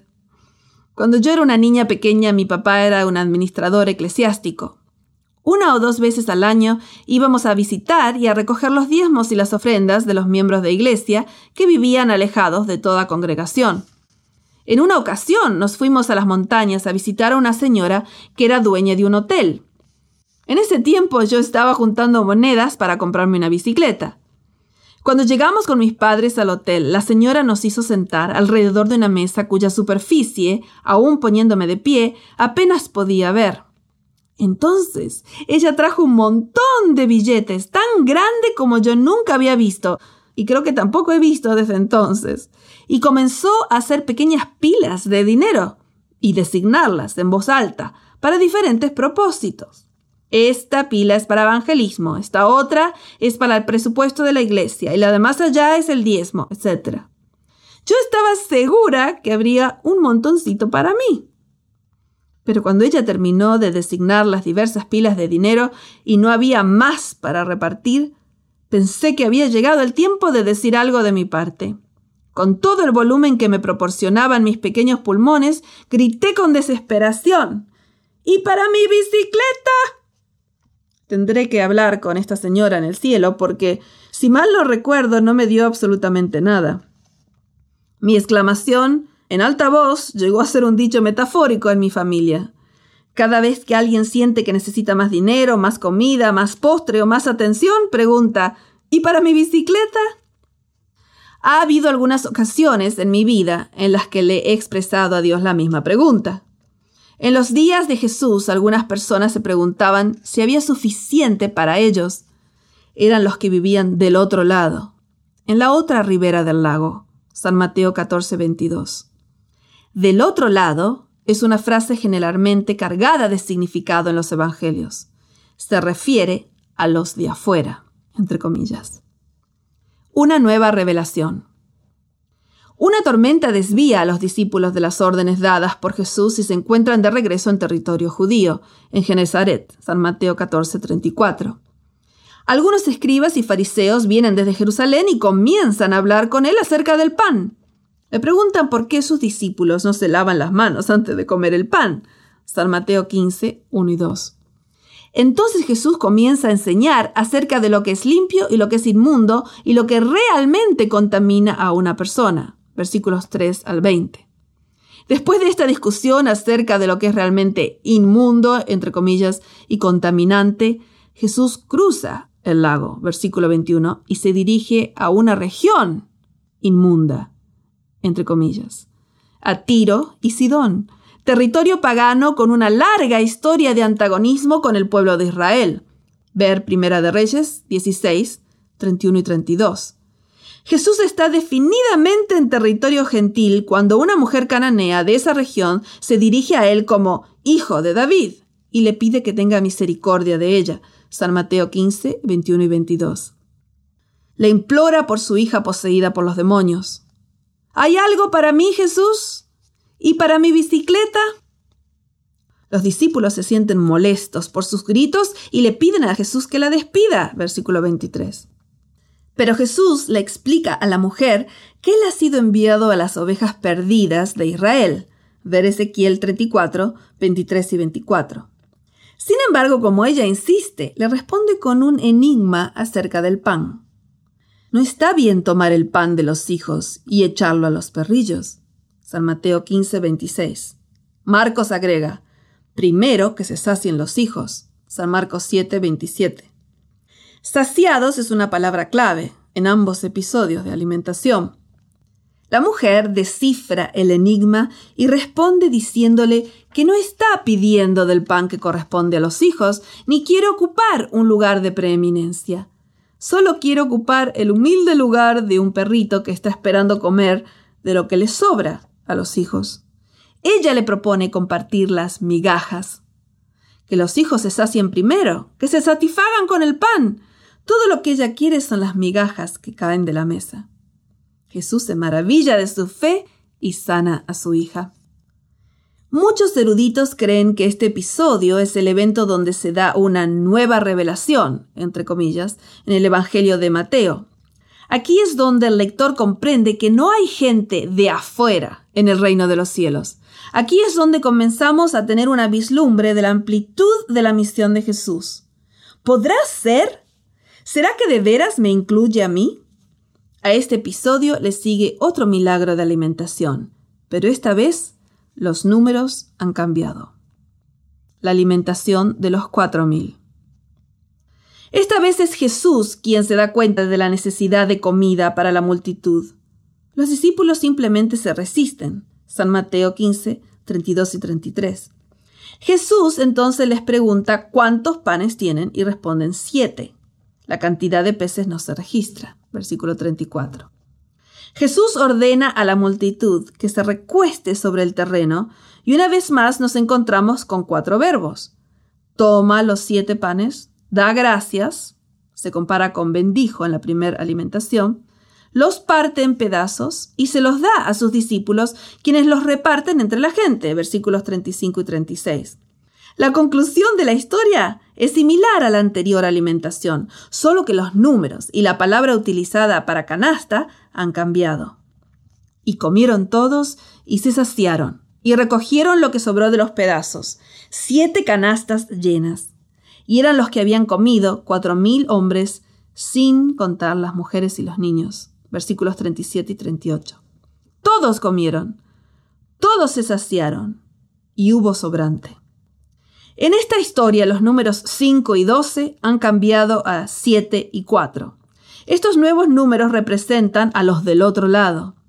El 4 se utiliza para describir a la gente que proviene de los cuatro ángulos de la Tierra, los cuatro puntos cardinales. Y en la distribución geográfica, entre judíos y gentiles, el número 7 equivale a las naciones desplazadas por Israel de la tierra de Canaán. Y habiendo destruido siete naciones en la tierra de Canaán, les dio en herencia su territorio. Hechos 13, 19. El número 7 es usado en otros contextos helénicos, tal como ocurrió con la elección de los siete diáconos de origen griego. Hechos 6, 1 al 6, en respuesta a las quejas de los judíos helenistas. La nueva palabra para canastas es espúrides. San Mateo 15:37. Diferente de cofinoi, utilizada en la historia anterior, San Mateo 14:20. La primera era de uso popular para una audiencia gentil, mientras que la segunda se la asociaba con la comunidad judía. Todo indica que Jesús, como el príncipe davídico, Ezequiel 34, 23 y 24, ha provisto tanto para judíos como para no judíos. Como Moisés lo hizo, Éxodo 16, él también ha alimentado milagrosamente a grandes multitudes en un lugar desolado, en el desierto. Cada uno ha sido saciado, pero ahora es tiempo de resolver el enigma relacionado con el pan. El enigma del pan resuelto. El pasaje que revela el misterio relacionado con el enigma del pan comienza de la siguiente manera. Y mientras comían, tomó Jesús el pan y bendijo, y lo partió, y dio a sus discípulos, y dijo, Tomad, comed, esto es mi cuerpo. San Mateo 26, 26, el énfasis es nuestro. El enigma ha sido resuelto. El pan es su cuerpo quebrantado. Esta revelación es precedida por los cuatro verbos que ahora el lector puede reconocer. Tomó el pan, lo bendijo, lo partió y lo dio, de la misma manera en que lo había hecho durante los milagros de alimentación. El misterio está resuelto. El sacrificio de Jesús es para todos. Hay suficiente para los hijos y los perrillos, para los cinco mil y los cuatro mil. Hay canastas pequeñas, cofinos, y canastas grandes, púrides, todas llenas con el pan quebrantado. Todos pueden ser saciados con la provisión hecha en la cruz, y hay sobrante para las doce tribus de Israel y para las siete naciones paganas. Estas sí que son buenas nuevas. La amplitud de estas buenas nuevas es más grande que lo que cualquier persona pudiera imaginar. Hay suficiente pan para los que están de este lado del lago y para los que están del otro lado. El Evangelio de San Juan hace una sorprendente propuesta basada en un largo diálogo entre Jesús y la gente después de haber alimentado a los cinco mil. San Juan 6, 26 al 58. En esta conversación Jesús revela que Él es el pan de vida, que Él es el verdadero maná que ha descendido del cielo. Yo soy el pan de vida. Vuestros padres comieron el maná en el desierto y murieron. Este es el pan que desciende del cielo, para que el que de él come no muera.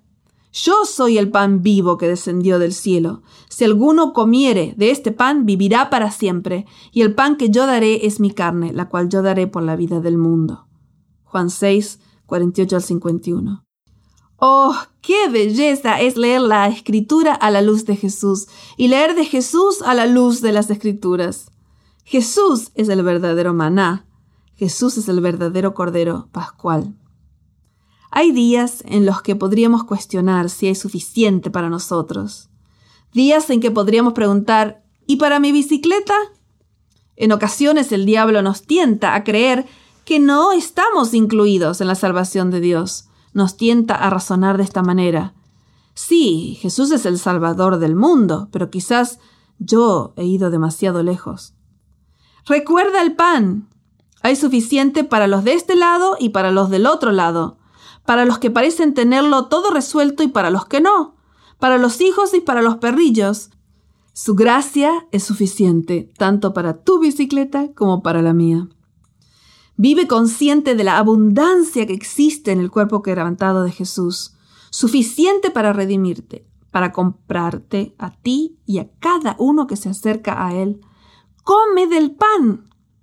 ¿Qué te parece si oramos juntos la oración que nos enseñó Jesús? Padre nuestro que estás en los cielos, santificado sea tu nombre. Venga tu reino, hágase tu voluntad, como en el cielo, así también en la tierra. El pan nuestro de cada día, dánoslo hoy. San Mateo 6, 9 al 11. El énfasis es nuestro. Amén. Capítulo 7.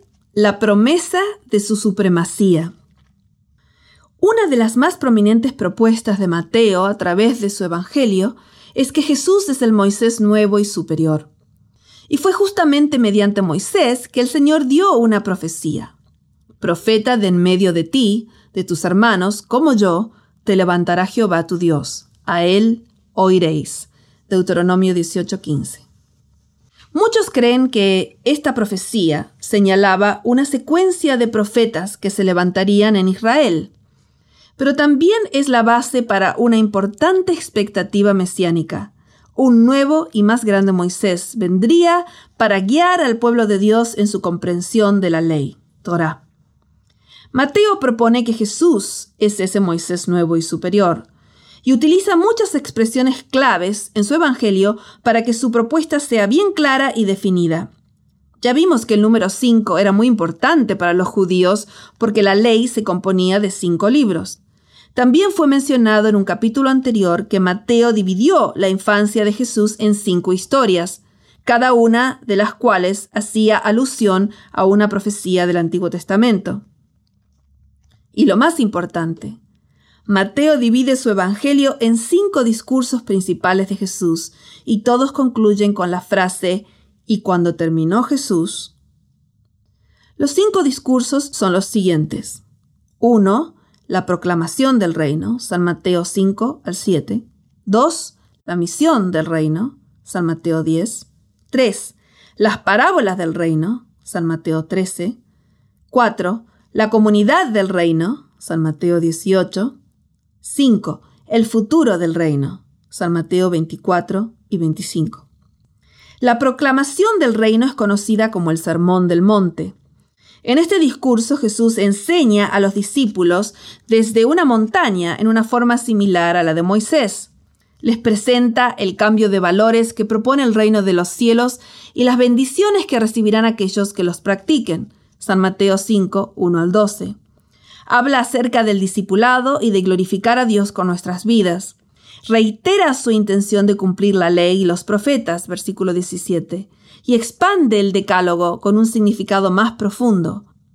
No matarás, se amplía ahora a la acción de airarse contra un hermano, versículos 21 y 22. Y no cometerás adulterio ahora también incluye la lujuria, versículos 27 y 28. Las reglas que separaban a la gente son ahora sustituidas, versículos 38 y 39. Estas ampliaciones y sustituciones generalmente tienen el siguiente formato. Oísteis que fue dicho, pero yo os digo. En su discurso habla de la oración, San Mateo 6, 5 al 15, y de la cura para la ansiedad, versículos 25 al 34. Es la proclamación de los valores del reino de los cielos y presenta la regla de oro como la síntesis de la ley y los profetas. San Mateo 7, 12. El Hijo de Dios es supremo. Una de las historias en las que vemos claramente la intención de Mateo de presentar a Jesús como el nuevo y más grande Moisés es el registro de la transfiguración, San Mateo 17, 1 al 8. Jesús tomó a Pedro, Jacobo y Juan y los llevó a un alto monte, una información que nos recuerda un evento del Antiguo Testamento, Éxodo 34, 29 al 35 cuando Moisés subió al monte para recibir los diez mandamientos que guiarían a su pueblo que había renovado el pacto con él. Al descender del monte después de haber estado con Dios, su rostro resplandecía. Este hecho se menciona varias veces en el texto. No nos sorprende entonces que Mateo quiera estar seguro de que su audiencia entienda que cuando Jesús se transfigura en su forma gloriosa en frente de los tres discípulos que formaban su círculo más íntimo, su rostro y no solamente sus vestiduras, San Mateo 17, 2, compárese con San Marcos 9, 2 al 10, resplandece como el sol. Y he aquí que Moisés y Elías aparecen en la escena hablando con Jesús. Mateo, a diferencia de Marcos, menciona primero a Moisés. Moisés era el representante de la ley y Elías representaba a los profetas. A través de todo su evangelio, Mateo propone que Jesús cumple tanto la ley como los profetas.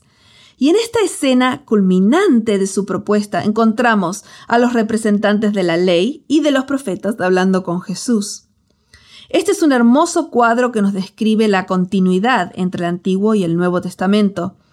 La misión de Jesús es corroborada por la ley y por los profetas, directamente corroborada por Moisés y Elías, a Jesús. El cuadro es tan perfecto que Pedro quiere retener la imagen por un tiempo. Señor, bueno es para nosotros que estemos aquí.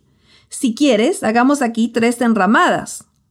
Otras versiones lo traducen como albergue o santuario. Una para ti, otra para Moisés y otra para Elías. San Mateo 17, 4. Parece una propuesta razonable, ¿verdad? excepto que Pedro coloca a los tres en el mismo nivel, como si Jesús, Moisés y Elías todos merecieran un santuario. Algunos consideran que Pedro solamente quería construir refugios, pero en ese caso hubiera sugerido seis en lugar de tres, o por lo menos cuatro, uno para cada uno de los personajes y otro para los tres discípulos. Pero Pedro no está sugiriendo construir solamente un refugio.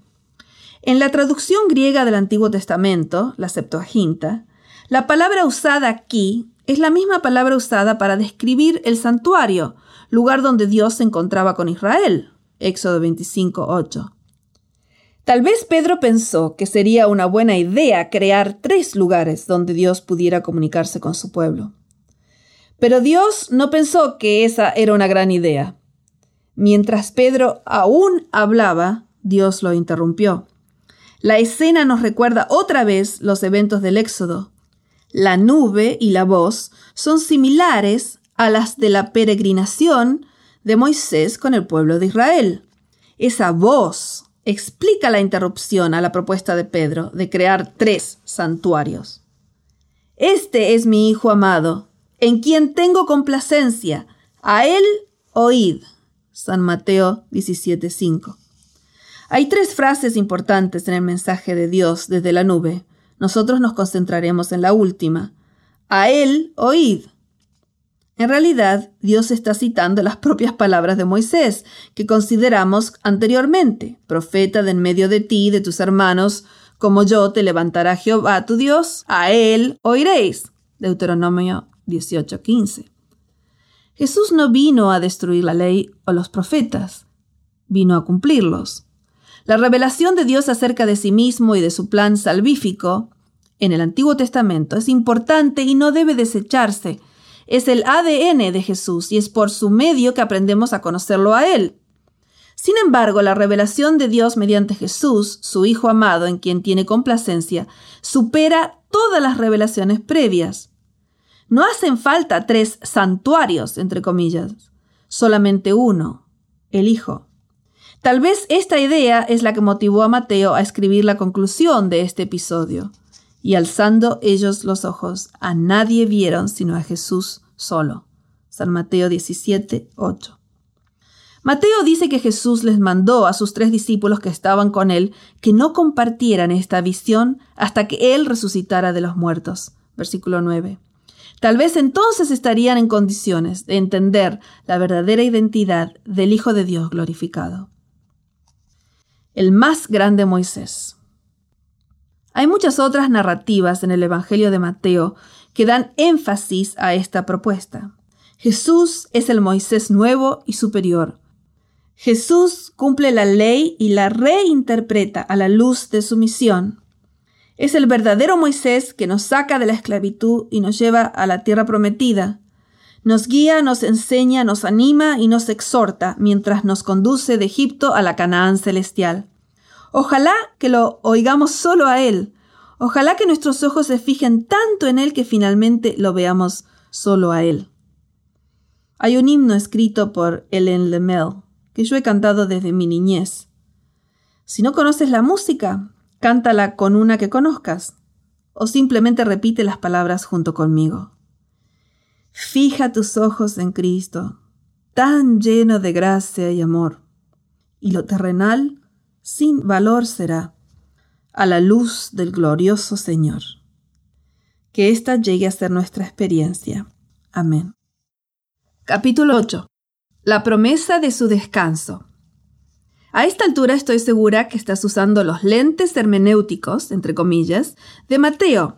Esto es, leyendo su Evangelio a través de sus principales propuestas. Jesús es el Rey Davídico, el Mesías esperado, el Moisés nuevo y superior. Jesús cumple las profecías del Antiguo Testamento, revive la historia de Israel y triunfa donde ellos fracasaron. Este cuadro de Jesús, como el nuevo Moisés y el nuevo rey davídico, se lo encuentra a través de todo este Evangelio y nos da nuevos lentes, entre comillas, para entender mejor cuál era el mensaje de Mateo para su audiencia. Hace algunos años decidí estudiar en profundidad un pasaje particular que aparece solo en este Evangelio. Seguramente lo has leído. Se encuentra en San Mateo 11, 28 al 30. Venid a mí todos los que estáis trabajados y cargados, y yo os haré descansar. Llevad mi yugo sobre vosotros, y aprended de mí, que soy manso y humilde de corazón, y hallaréis descanso para vuestras almas, porque mi yugo es fácil y ligera mi carga. Énfasis agregado. Estaba particularmente intrigada por la adyacencia de este pasaje a las dos historias que lo siguen, las que se refieren al sábado. San Mateo 12, 1 al 14. Me preguntaba si Mateo lo había colocado deliberadamente en esta secuencia, ya que el sábado también significa descanso, y que Jesús se estaba proclamando a sí mismo como el dador del descanso, San Mateo 11, 28 al 30, y como el Señor del sábado, San Mateo 12, 1 al 8. La cuestión se tornó aún más emocionante al notar que estos dos eran los únicos relatos que ocurren en sábado en todo el Evangelio, algo que despertó mi curiosidad, puesto que Mateo le estaba escribiendo a una audiencia predominantemente judía y se podría suponer que él registraría más historias de la actuación de Jesús en el día sábado. He dedicado cinco años al análisis de este pasaje y de las dos historias que le siguen, ya que esta investigación se ha transformado en mi disertación para un doctorado de investigación bíblica. Las primeras preguntas que debía hacerme eran ¿Cuáles eran los usos previos de la palabra descanso, anapausis, en la versión griega del Antiguo Testamento, la Septuaginta? ¿Qué era lo que ofrecía Jesús cuando dijo yo os haré descansar y hallaréis descanso para vuestras almas? ¿Qué entendió la audiencia de Mateo cuando escuchó tales promesas, siendo que ellos ya conocían la versión griega de las escrituras judías. ¿Esta palabra anapausis tiene alguna relación con la palabra sábado? ¿Alguien necesita descanso? Brevemente me gustaría compartir contigo lo que he encontrado. Hay 137 ocasiones en que la raíz de esta palabra se la encuentra en la traducción griega del Antiguo Testamento. 24 de ellas están en la ley, el Pentateuco, 19 en los libros históricos, 44 en los libros poéticos y 50 en los libros proféticos. En el Pentateuco el uso principal del término se refiere a los descansos sabáticos para el Señor, ya sea el descanso semanal del séptimo día, las santas convocaciones del séptimo mes o las del séptimo año. Más aún, en Éxodo y Levítico el descanso sabático es el único significado del término y se lo usa solamente con este propósito. En los libros históricos y proféticos, el significado prominente dado a esta palabra es la promesa de una morada pacífica para el pueblo de Dios. Este descanso fue prometido a Israel mediante David y Salomón, ver segundo libro de Samuel 7, 11, primera de Crónicas 22, 9, y mediante el futuro príncipe davídico, Jesús, que vendría, Ezequiel 34, 15, 23 y 24. El pueblo judío conocía el sábado como anapausis y a la era mesiánica, que nosotros llamamos cielo o eternidad, como una época cuando cada día sería sábado o anapausis. Por eso su sábado semanal era una celebración anticipada del cielo. ¡Qué extraordinario! Cuando Jesús les ofrece a todos los que estén trabajados y cargados descanso para vuestras almas, les está realmente diciendo que los que acepten su invitación entrarán en el más profundo significado del descanso sabático, porque descansarán en Él, porque Él es su verdadero sábado, su descanso. Y eso es lo que podrán celebrar semanalmente. Más aún, podrán comenzar a experimentar ahora en sus almas las bendiciones de la edad por venir, porque Jesús es el único que puede ofrecer y garantizar el eterno descanso en Él. Casi no encuentro palabras para decirles el increíble gozo que esta verdad ha traído a mi alma y a mi propio caminar con Jesús. Él es mi descanso, Él es mi sábado. Yo celebro cada semana la redención que Él me brinda. Hay muchas otras cosas que me gustaría compartir, pero es difícil sintetizar todo el material en pocas palabras. Hay detalles muy significativos en este pasaje, por ejemplo, el uso de la palabra carga en San Mateo 11:30. Jesús dice que su carga es ligera, liviana. Y el único lugar donde Mateo utiliza nuevamente la palabra es en relación con el legalismo farisaico, cuando dice que ellos atan cargas pesadas y difíciles de llevar y las ponen sobre los hombros de los hombres. San Mateo 23:4. La carga de Jesús es liviana. La carga de los fariseos es pesada. Por eso Mateo, después de registrar el descanso que ofrece Jesús, San Mateo 11, 28 al 30, inmediatamente hace referencia a los fariseos. Que le cuestionan a Jesús por qué sus discípulos hacían lo que no era lícito hacer en sábado. San Mateo 12.2. Jesús entonces les pregunta si habrán leído bien sus Biblias.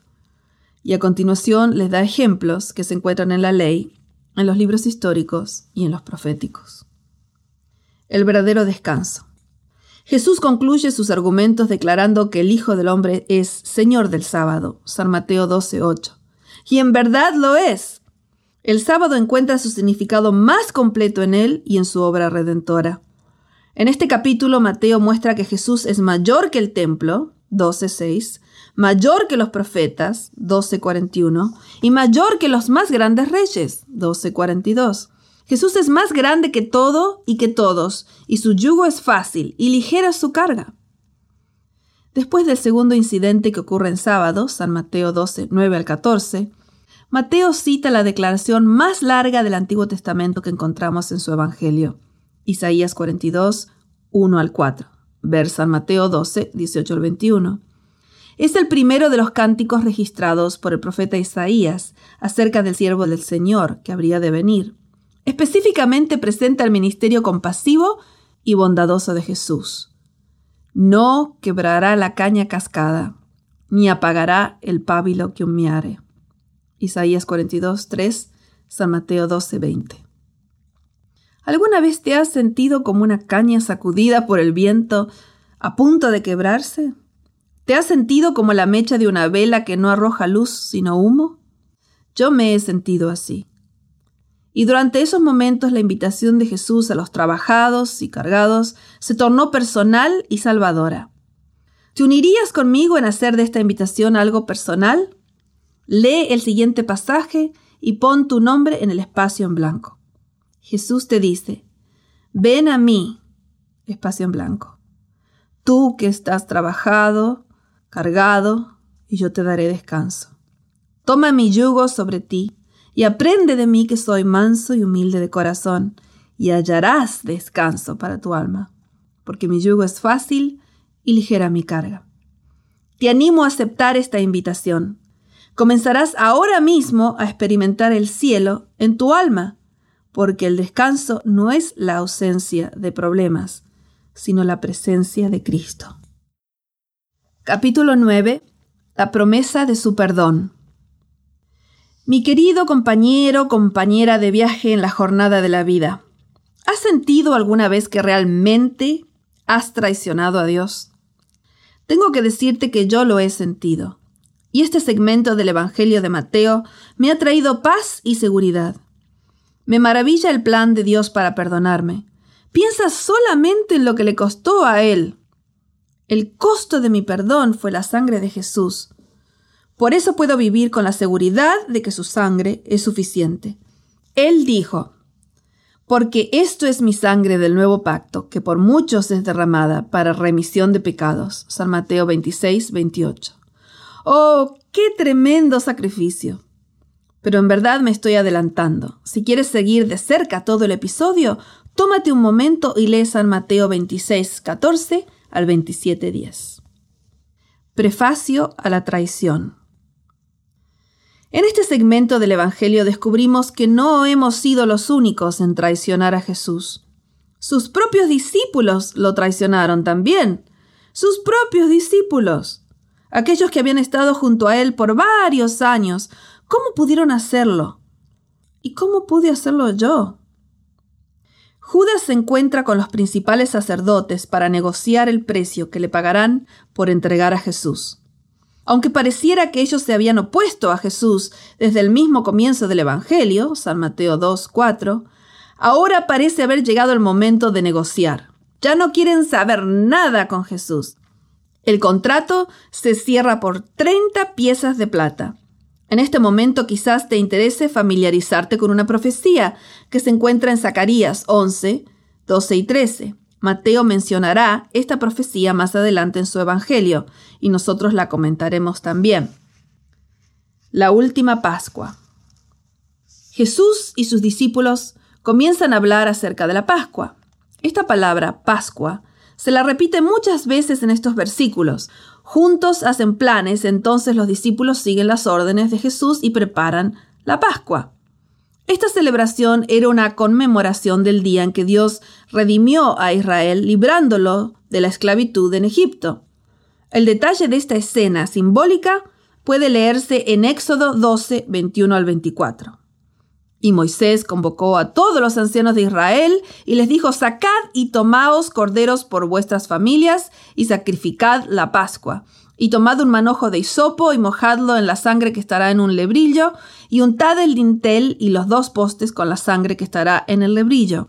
Y ninguno de vosotros salga de las puertas de su casa hasta la mañana, porque Jehová pasará hiriendo a los egipcios. Y cuando vea la sangre en el dintel y en los dos postes, Pasará Jehová aquella puerta, y no dejará entrar al heridor en vuestras casas para herir. Guardaréis esto por estatuto para vosotros y para vuestros hijos, para siempre. La sangre en los dinteles de las puertas sería una señal para el ángel de la muerte, y aquellos que estuvieran dentro de la casa estarían a salvo de la última plaga. Qué poderosa visualización de lo que la sangre de Jesús cumpliría. Jesús y los discípulos comienzan a comer. San Mateo 26, 20. Y las primeras palabras de Jesús durante la comida son para anunciar que uno de los discípulos lo va a traicionar. Así que él lo sabía y a pesar de ello estaba comiendo con el traidor. Increíble. Entonces Jesús da una señal para identificarlo, versículos 22 al 24. Entonces respondiendo Judas, el que le entregaba, dijo, ¿Soy yo, maestro? Le dijo, Tú lo has dicho. Versículo 25. Judas, lee mis labios. Parece decirle Jesús, yo ya lo sabía, y no solo tú, sino todos me van a abandonar esta noche. Oh Jesús, mi querido Jesús, tú siempre buscas salvarnos, siempre esperas que nuestra rebelión se aplaque. Nunca te desanimas porque el perdón corre por tus venas. Tu compasión y misericordia sobrepasan mi comprensión. La Cena del Señor. Mientras Jesús y sus discípulos participan de esta comida, deben recitar la historia de la Pascua llamada Haggadah. Esta historia narra los detalles de aquella memorable y distante noche. Se usan muchos símbolos como ayudas visuales para la celebración. El pan y la copa son algunos de ellos. Mientras comen, Jesús toma algo de pan y en lugar de decir la frase regular, este es el pan de aflicción, él modifica la Haggadah y la aplica a sí mismo. Me puedo imaginar a sus discípulos mirándolo y pensando, Jesús, ¿te olvidaste de las palabras? Todos ellos sabían las palabras, habían celebrado la Pascua por años. Cada uno conocía las palabras, pero Jesús conocía el cumplimiento de las palabras. El registro de Mateo continúa. Tomó Jesús el pan y bendijo y lo partió y dio a sus discípulos y dijo, Tomad, comed, esto es mi cuerpo. Versículo 26. Jesús, ¿eres tú el Cordero Pascual? Pablo responde afirmativamente en 1 Corintios 5, 7. ¿Será que el cumplimiento definitivo de la Pascua se refiera a nuestra redención posibilitada únicamente por la sangre del Cordero de Dios? Entonces Jesús toma también la copa y en lugar de repetir las palabras del texto regular de la Haggadah, explica su verdadero cumplimiento. Y tomando la copa y habiendo dado gracias, les dio diciendo, Bebed de ella todos, porque esto es mi sangre del nuevo pacto, que por muchos es derramada para remisión de pecados. Versículos 27 y 28. Su sangre para el perdón de los pecados. Mi corazón se maravilla y salta de gozo. La frase sangre del pacto proviene directamente de Éxodo 24, 8. Cuando Dios hizo un pacto con Israel mediante Moisés, ese pacto fue ratificado con sangre. Jesús interpreta y explica su muerte como un sacrificio del pacto. Su sangre ratifica una vez y para siempre el pacto que Dios hizo para redimir a la raza humana. Y todos los que en forma simbólica beben su sangre están cubiertos por ella, porque están aceptando su sacrificio para el perdón de sus pecados. Estas son las buenas nuevas, más importantes y significativas para la raza humana registradas en las Escrituras y, de hecho, en cualquier otro lugar. Pero hay más.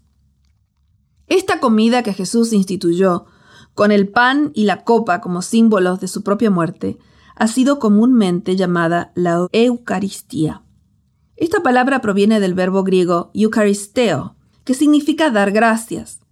Cuando Jesús tomó la copa, dio gracias, y de allí proviene el nombre de esta comida simbólica cristiana. Las cuatro acciones que Jesús realizó fueron descritas en el capítulo anterior. Tomó, bendijo o dio gracias, partió y dio. Después de explicar la realidad de su cuerpo quebrantado y de su sangre derramada, Jesús hace una promesa a sus discípulos. Y os digo que desde ahora no beberé más de este fruto de la vid hasta aquel día en que lo beba nuevo con vosotros en el reino de mi Padre. San Mateo 26, 29. Nuevamente Jesús está hablando de su reino venidero, de la edad mesiánica y de la vida eterna. Lo que será participar de esa comida que todos nosotros tendremos en el cielo para celebrar la redención alcanzada en la cruz. Es sorprendente que Él les promete beber del fruto de la vid con ellos, a pesar de que sabía que todos ellos lo abandonarían esa noche. ¿Cómo podía hacerles tal promesa? Todos huyeron. Jesús es plenamente consciente de que todos sus discípulos tropezarán esa noche. Lo abandonarán y huirán. Sin embargo, les promete encontrarse con ellos en el cielo. Increíble, ¿verdad?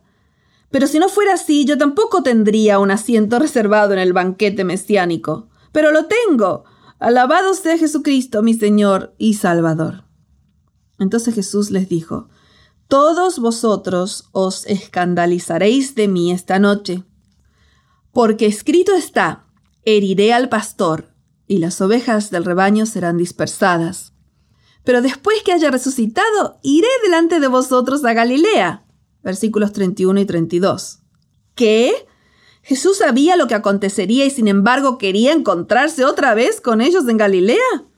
¿Cómo puede ser? ¿Qué clase de Dios es este? La profecía citada por Jesús se encuentra en Zacarías 13, 7. Una vez más, Jesús es presentado como el rey pastor. Al cumplirse la profecía, Jesús, el pastor, será herido y sus discípulos, las ovejas, serán dispersados. Pedro, como siempre, está absolutamente seguro de sí mismo. Le dice a Jesús que está completamente equivocado. Aunque todos los demás lo abandonen, él no lo hará. San Mateo 26:33. Yo también he estado allí. Me he sentido tan segura como Pedro, solo para caer tan bajo que he tenido que tragarme mis palabras, como Pedro. Jesús compasivamente le dice a Pedro, de cierto te digo que esta noche, antes que el gallo cante, me negarás tres veces. Versículo 34. De ninguna manera, insiste Pedro, aunque me sea necesario morir contigo, no te negaré. Versículo 35. Y todos los discípulos le decían lo mismo. Yo también lo he dicho. Pedro y Judas. El hecho de que los relatos de Pedro y Judas están uno al lado del otro siempre ha captado mi atención. La negación de Pedro y la traición de Judas aparecen una a continuación de la otra como si fueran una sola. San Mateo 26, 69 al 27, 10. Y sin embargo tienen un final muy diferente. Pedro llegará a ser un predicador poderoso del Evangelio en la iglesia cristiana naciente. Judas terminará ahorcándose. La negación de Pedro se la narra en detalle en San Mateo 26, 69 al 75. Como Jesús le había predicho, Pedro lo niega tres veces. Lo niega con maldiciones y juramentos, diciendo, No conozco al hombre. Versículo 74. Después de su vehemente negación, Pedro se acordó de las palabras de Jesús que le había dicho, antes que cante el gallo, me negarás tres veces. Y saliendo fuera, lloró amargamente. Versículo 75. Lloró amargamente. Esa es una escena familiar para algunos de nosotros. Judas también comienza a sentir remordimiento cuando se da cuenta que Jesús ha sido realmente condenado. San Mateo 27.3. regresa a los principales sacerdotes y ancianos y les dice, yo he pecado entregando sangre inocente. Pero ellos le responden, ¿qué nos importa a nosotros? Judas, desesperado, arroja las piezas de plata en el suelo y va y se ahorca. San Mateo 27, 3 al 5. Qué trágico final para un discípulo verdaderamente talentoso. Podría haber hecho tanto para la iglesia naciente. Tenía cultura, educación, habilidades, pero pensó que había ido demasiado lejos, que se había colocado fuera del alcance de la gracia de Dios. Los principales sacerdotes, siempre muy cuidadosos en cumplir la ley, aunque estaban por matar a Dios, comienzan a dialogar acerca del dinero que está dispersado en el piso. Como es un precio de sangre, ¿y qué sangre? La sangre de Jesús, infinitamente más valiosa que 30 piezas de plata, deciden no ponerlo en el tesoro del templo, sino comprar el campo del alfarero para sepultura de los extranjeros. San Mateo 27, 6 al 8. De esta manera se cumplió una profecía muy interesante que consideramos al comienzo del capítulo. Zacarías 11, 12 y 13. San Mateo 27, 9 y 10. Léela, te va a sorprender. Perdón para nosotros. ¿Qué fue lo que produjo la diferencia en la conclusión de los dos relatos? ¿Qué es lo que decidirá el final de nuestra propia historia? Yo creo que la clave la encontramos en las palabras eucarísticas de Jesús. Si creo que la sangre de Jesús es suficiente para el perdón de mi pecado, no importa cuán terrible haya sido mi traición o cuán amargo mi llanto, seré perdonado. Si has traicionado tremendamente a Jesús como yo lo he hecho, te invito a creer. Cree y confía que Jesús dijo la verdad cuando expresó lo que dijo en ese día. Cree y confía que su gracia es suficiente. Y cuando aceptes esta verdad, vivirás con la seguridad y el gozo expectante de beber del fruto de la vid nuevamente con Jesús en el reino venidero, porque su sangre te ha reservado un asiento, específicamente para ti. Ahora hagamos una lectura personalizada de las palabras eucarísticas de Jesús. Cada vez que encuentres un espacio en blanco, coloca tu nombre allí y repítelo en voz alta para nunca olvidarlo. Bebed de ella, espacio porque esto es mi sangre del nuevo pacto, que por espacio es derramada para remisión de tus pecados, espacio. Y te digo, espacio, que desde ahora no beberé más de este fruto de la vid, hasta el día en que lo beba nuevamente contigo, espacio, en el reino de mi Padre. ¡Qué estupendo! No te sorprendas si ahora sientes una irresistible urgencia de comenzar a predicar y a enseñar el Evangelio, las buenas nuevas de nuestro Señor Jesucristo. Eso es lo que le ocurrió a Pedro y a mí, y no puedo dejar de hacerlo. Capítulo 10. La promesa de su redención. Nos estamos acercando al final de nuestra jornada juntos. Hay mucho más para decir y analizar la Biblia es como un pozo profundo del que no cesamos de sacar refrescantes perspectivas acerca de nuestro amado Jesús. Ahora llegamos a una muy solemne y sorprendente sección del Evangelio, la crucifixión de Jesús. Para un judío, un Mesías crucificado sería una paradoja, algo contradictorio o incongruente. La palabra Mesías significa ungido en hebreo así como la palabra Cristo significa ungido en griego. El Mesías sería el siervo de Dios, un gobernante victorioso. ¿Cómo podría terminar crucificado? No, esas dos palabras no podrían coexistir juntas. ¿O será que sí? Imagínate si fueras un judío del primer siglo. Has estado esperando la llegada del gobernante davídico que tomará el control y establecerá su reino. Entonces viene Jesús. Parece ser el que se espera pero entonces muere. ¿Cómo podía entender un judío, seguidor de Jesús, que su muerte era un sacrificio expiatorio por el pecado? Para la mentalidad judía hay tres principales obstáculos que complican el asunto. 1. Los sacrificios humanos eran prohibidos por el Dios de Israel por ser prácticas paganas. Deuteronomio 12:31. 2. A una persona no se le permitía morir en lugar de otra. Deuteronomio 24, 16. 3.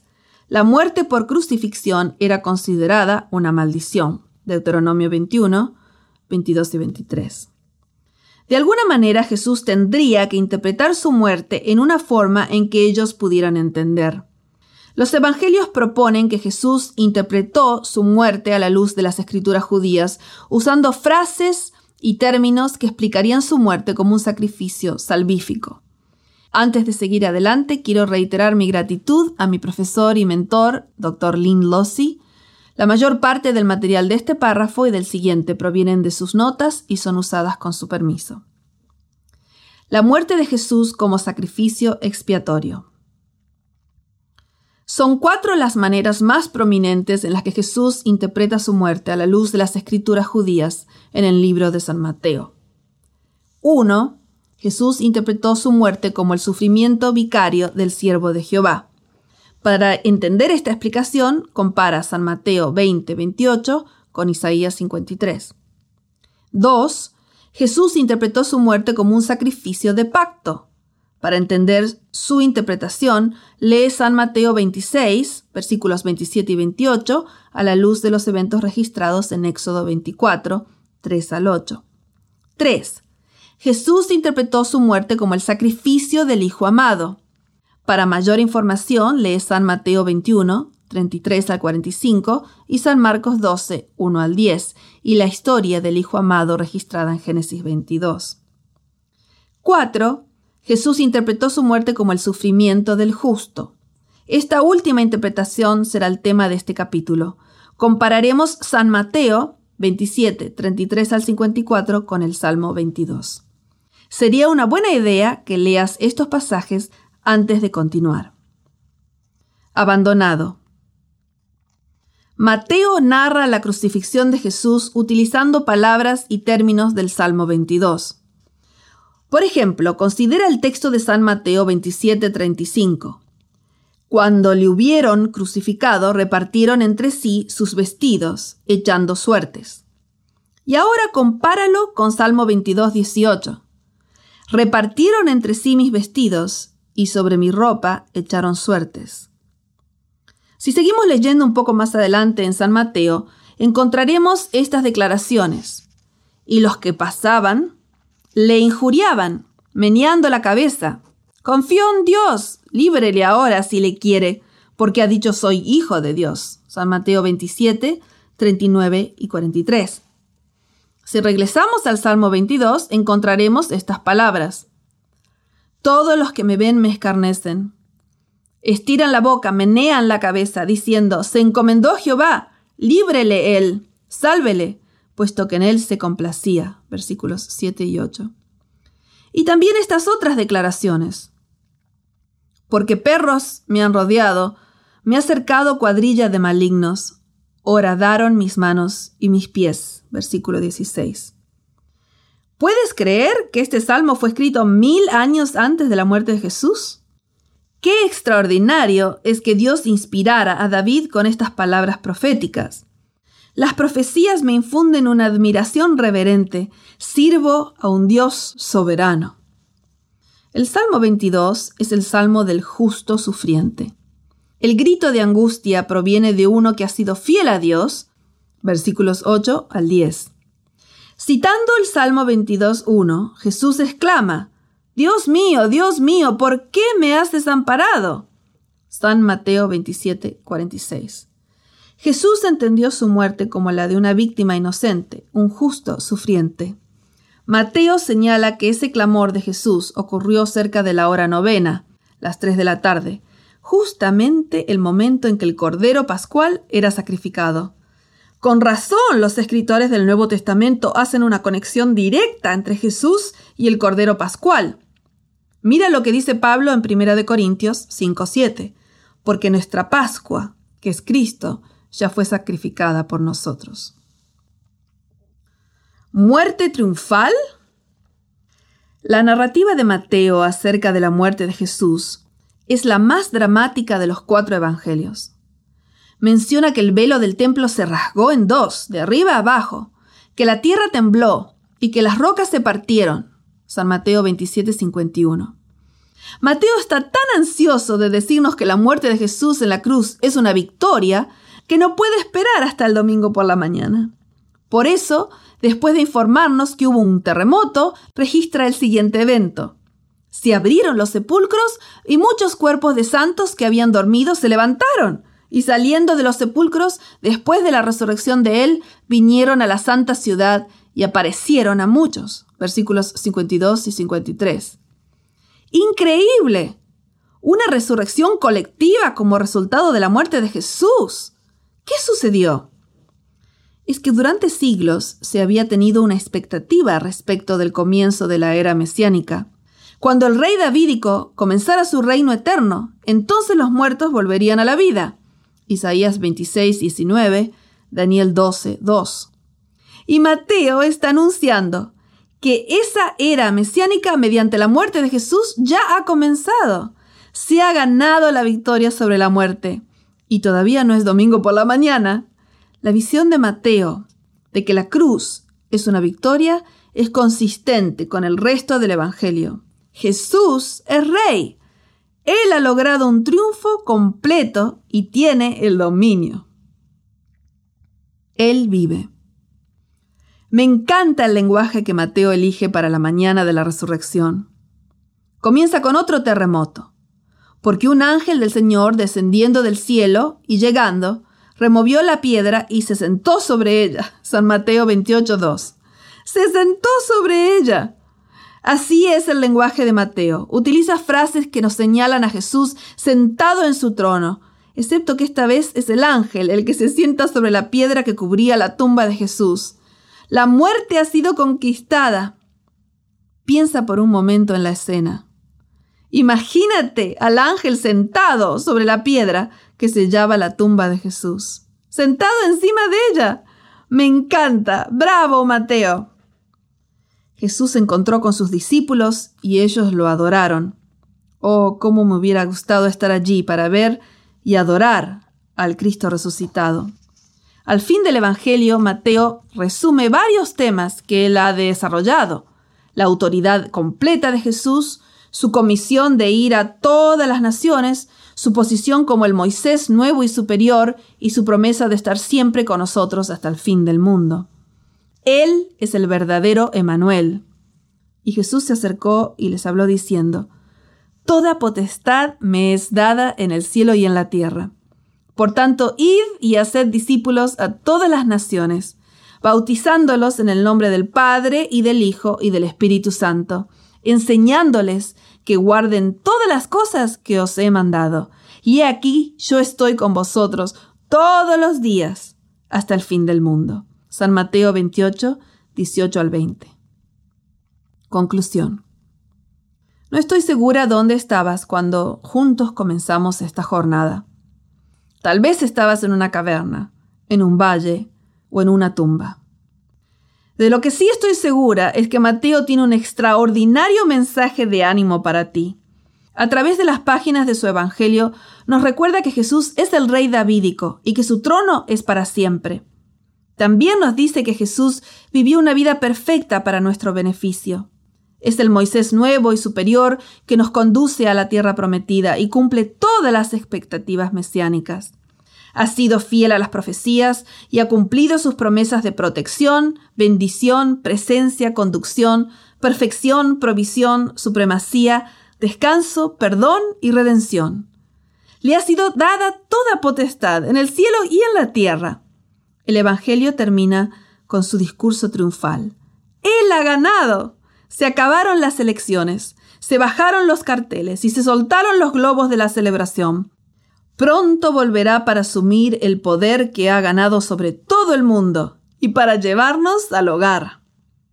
En esos días oscuros y nublados, en que te sientes deprimido y abrumado, cuando la densa niebla no te permite ver más allá, Recuerda al ángel sentado sobre la piedra. Que el Señor te bendiga con el mega gozo de la salvación en Cristo Jesús. Para más información y libros en audio adicionales, ir a la página de internet www.jesus101institute.com.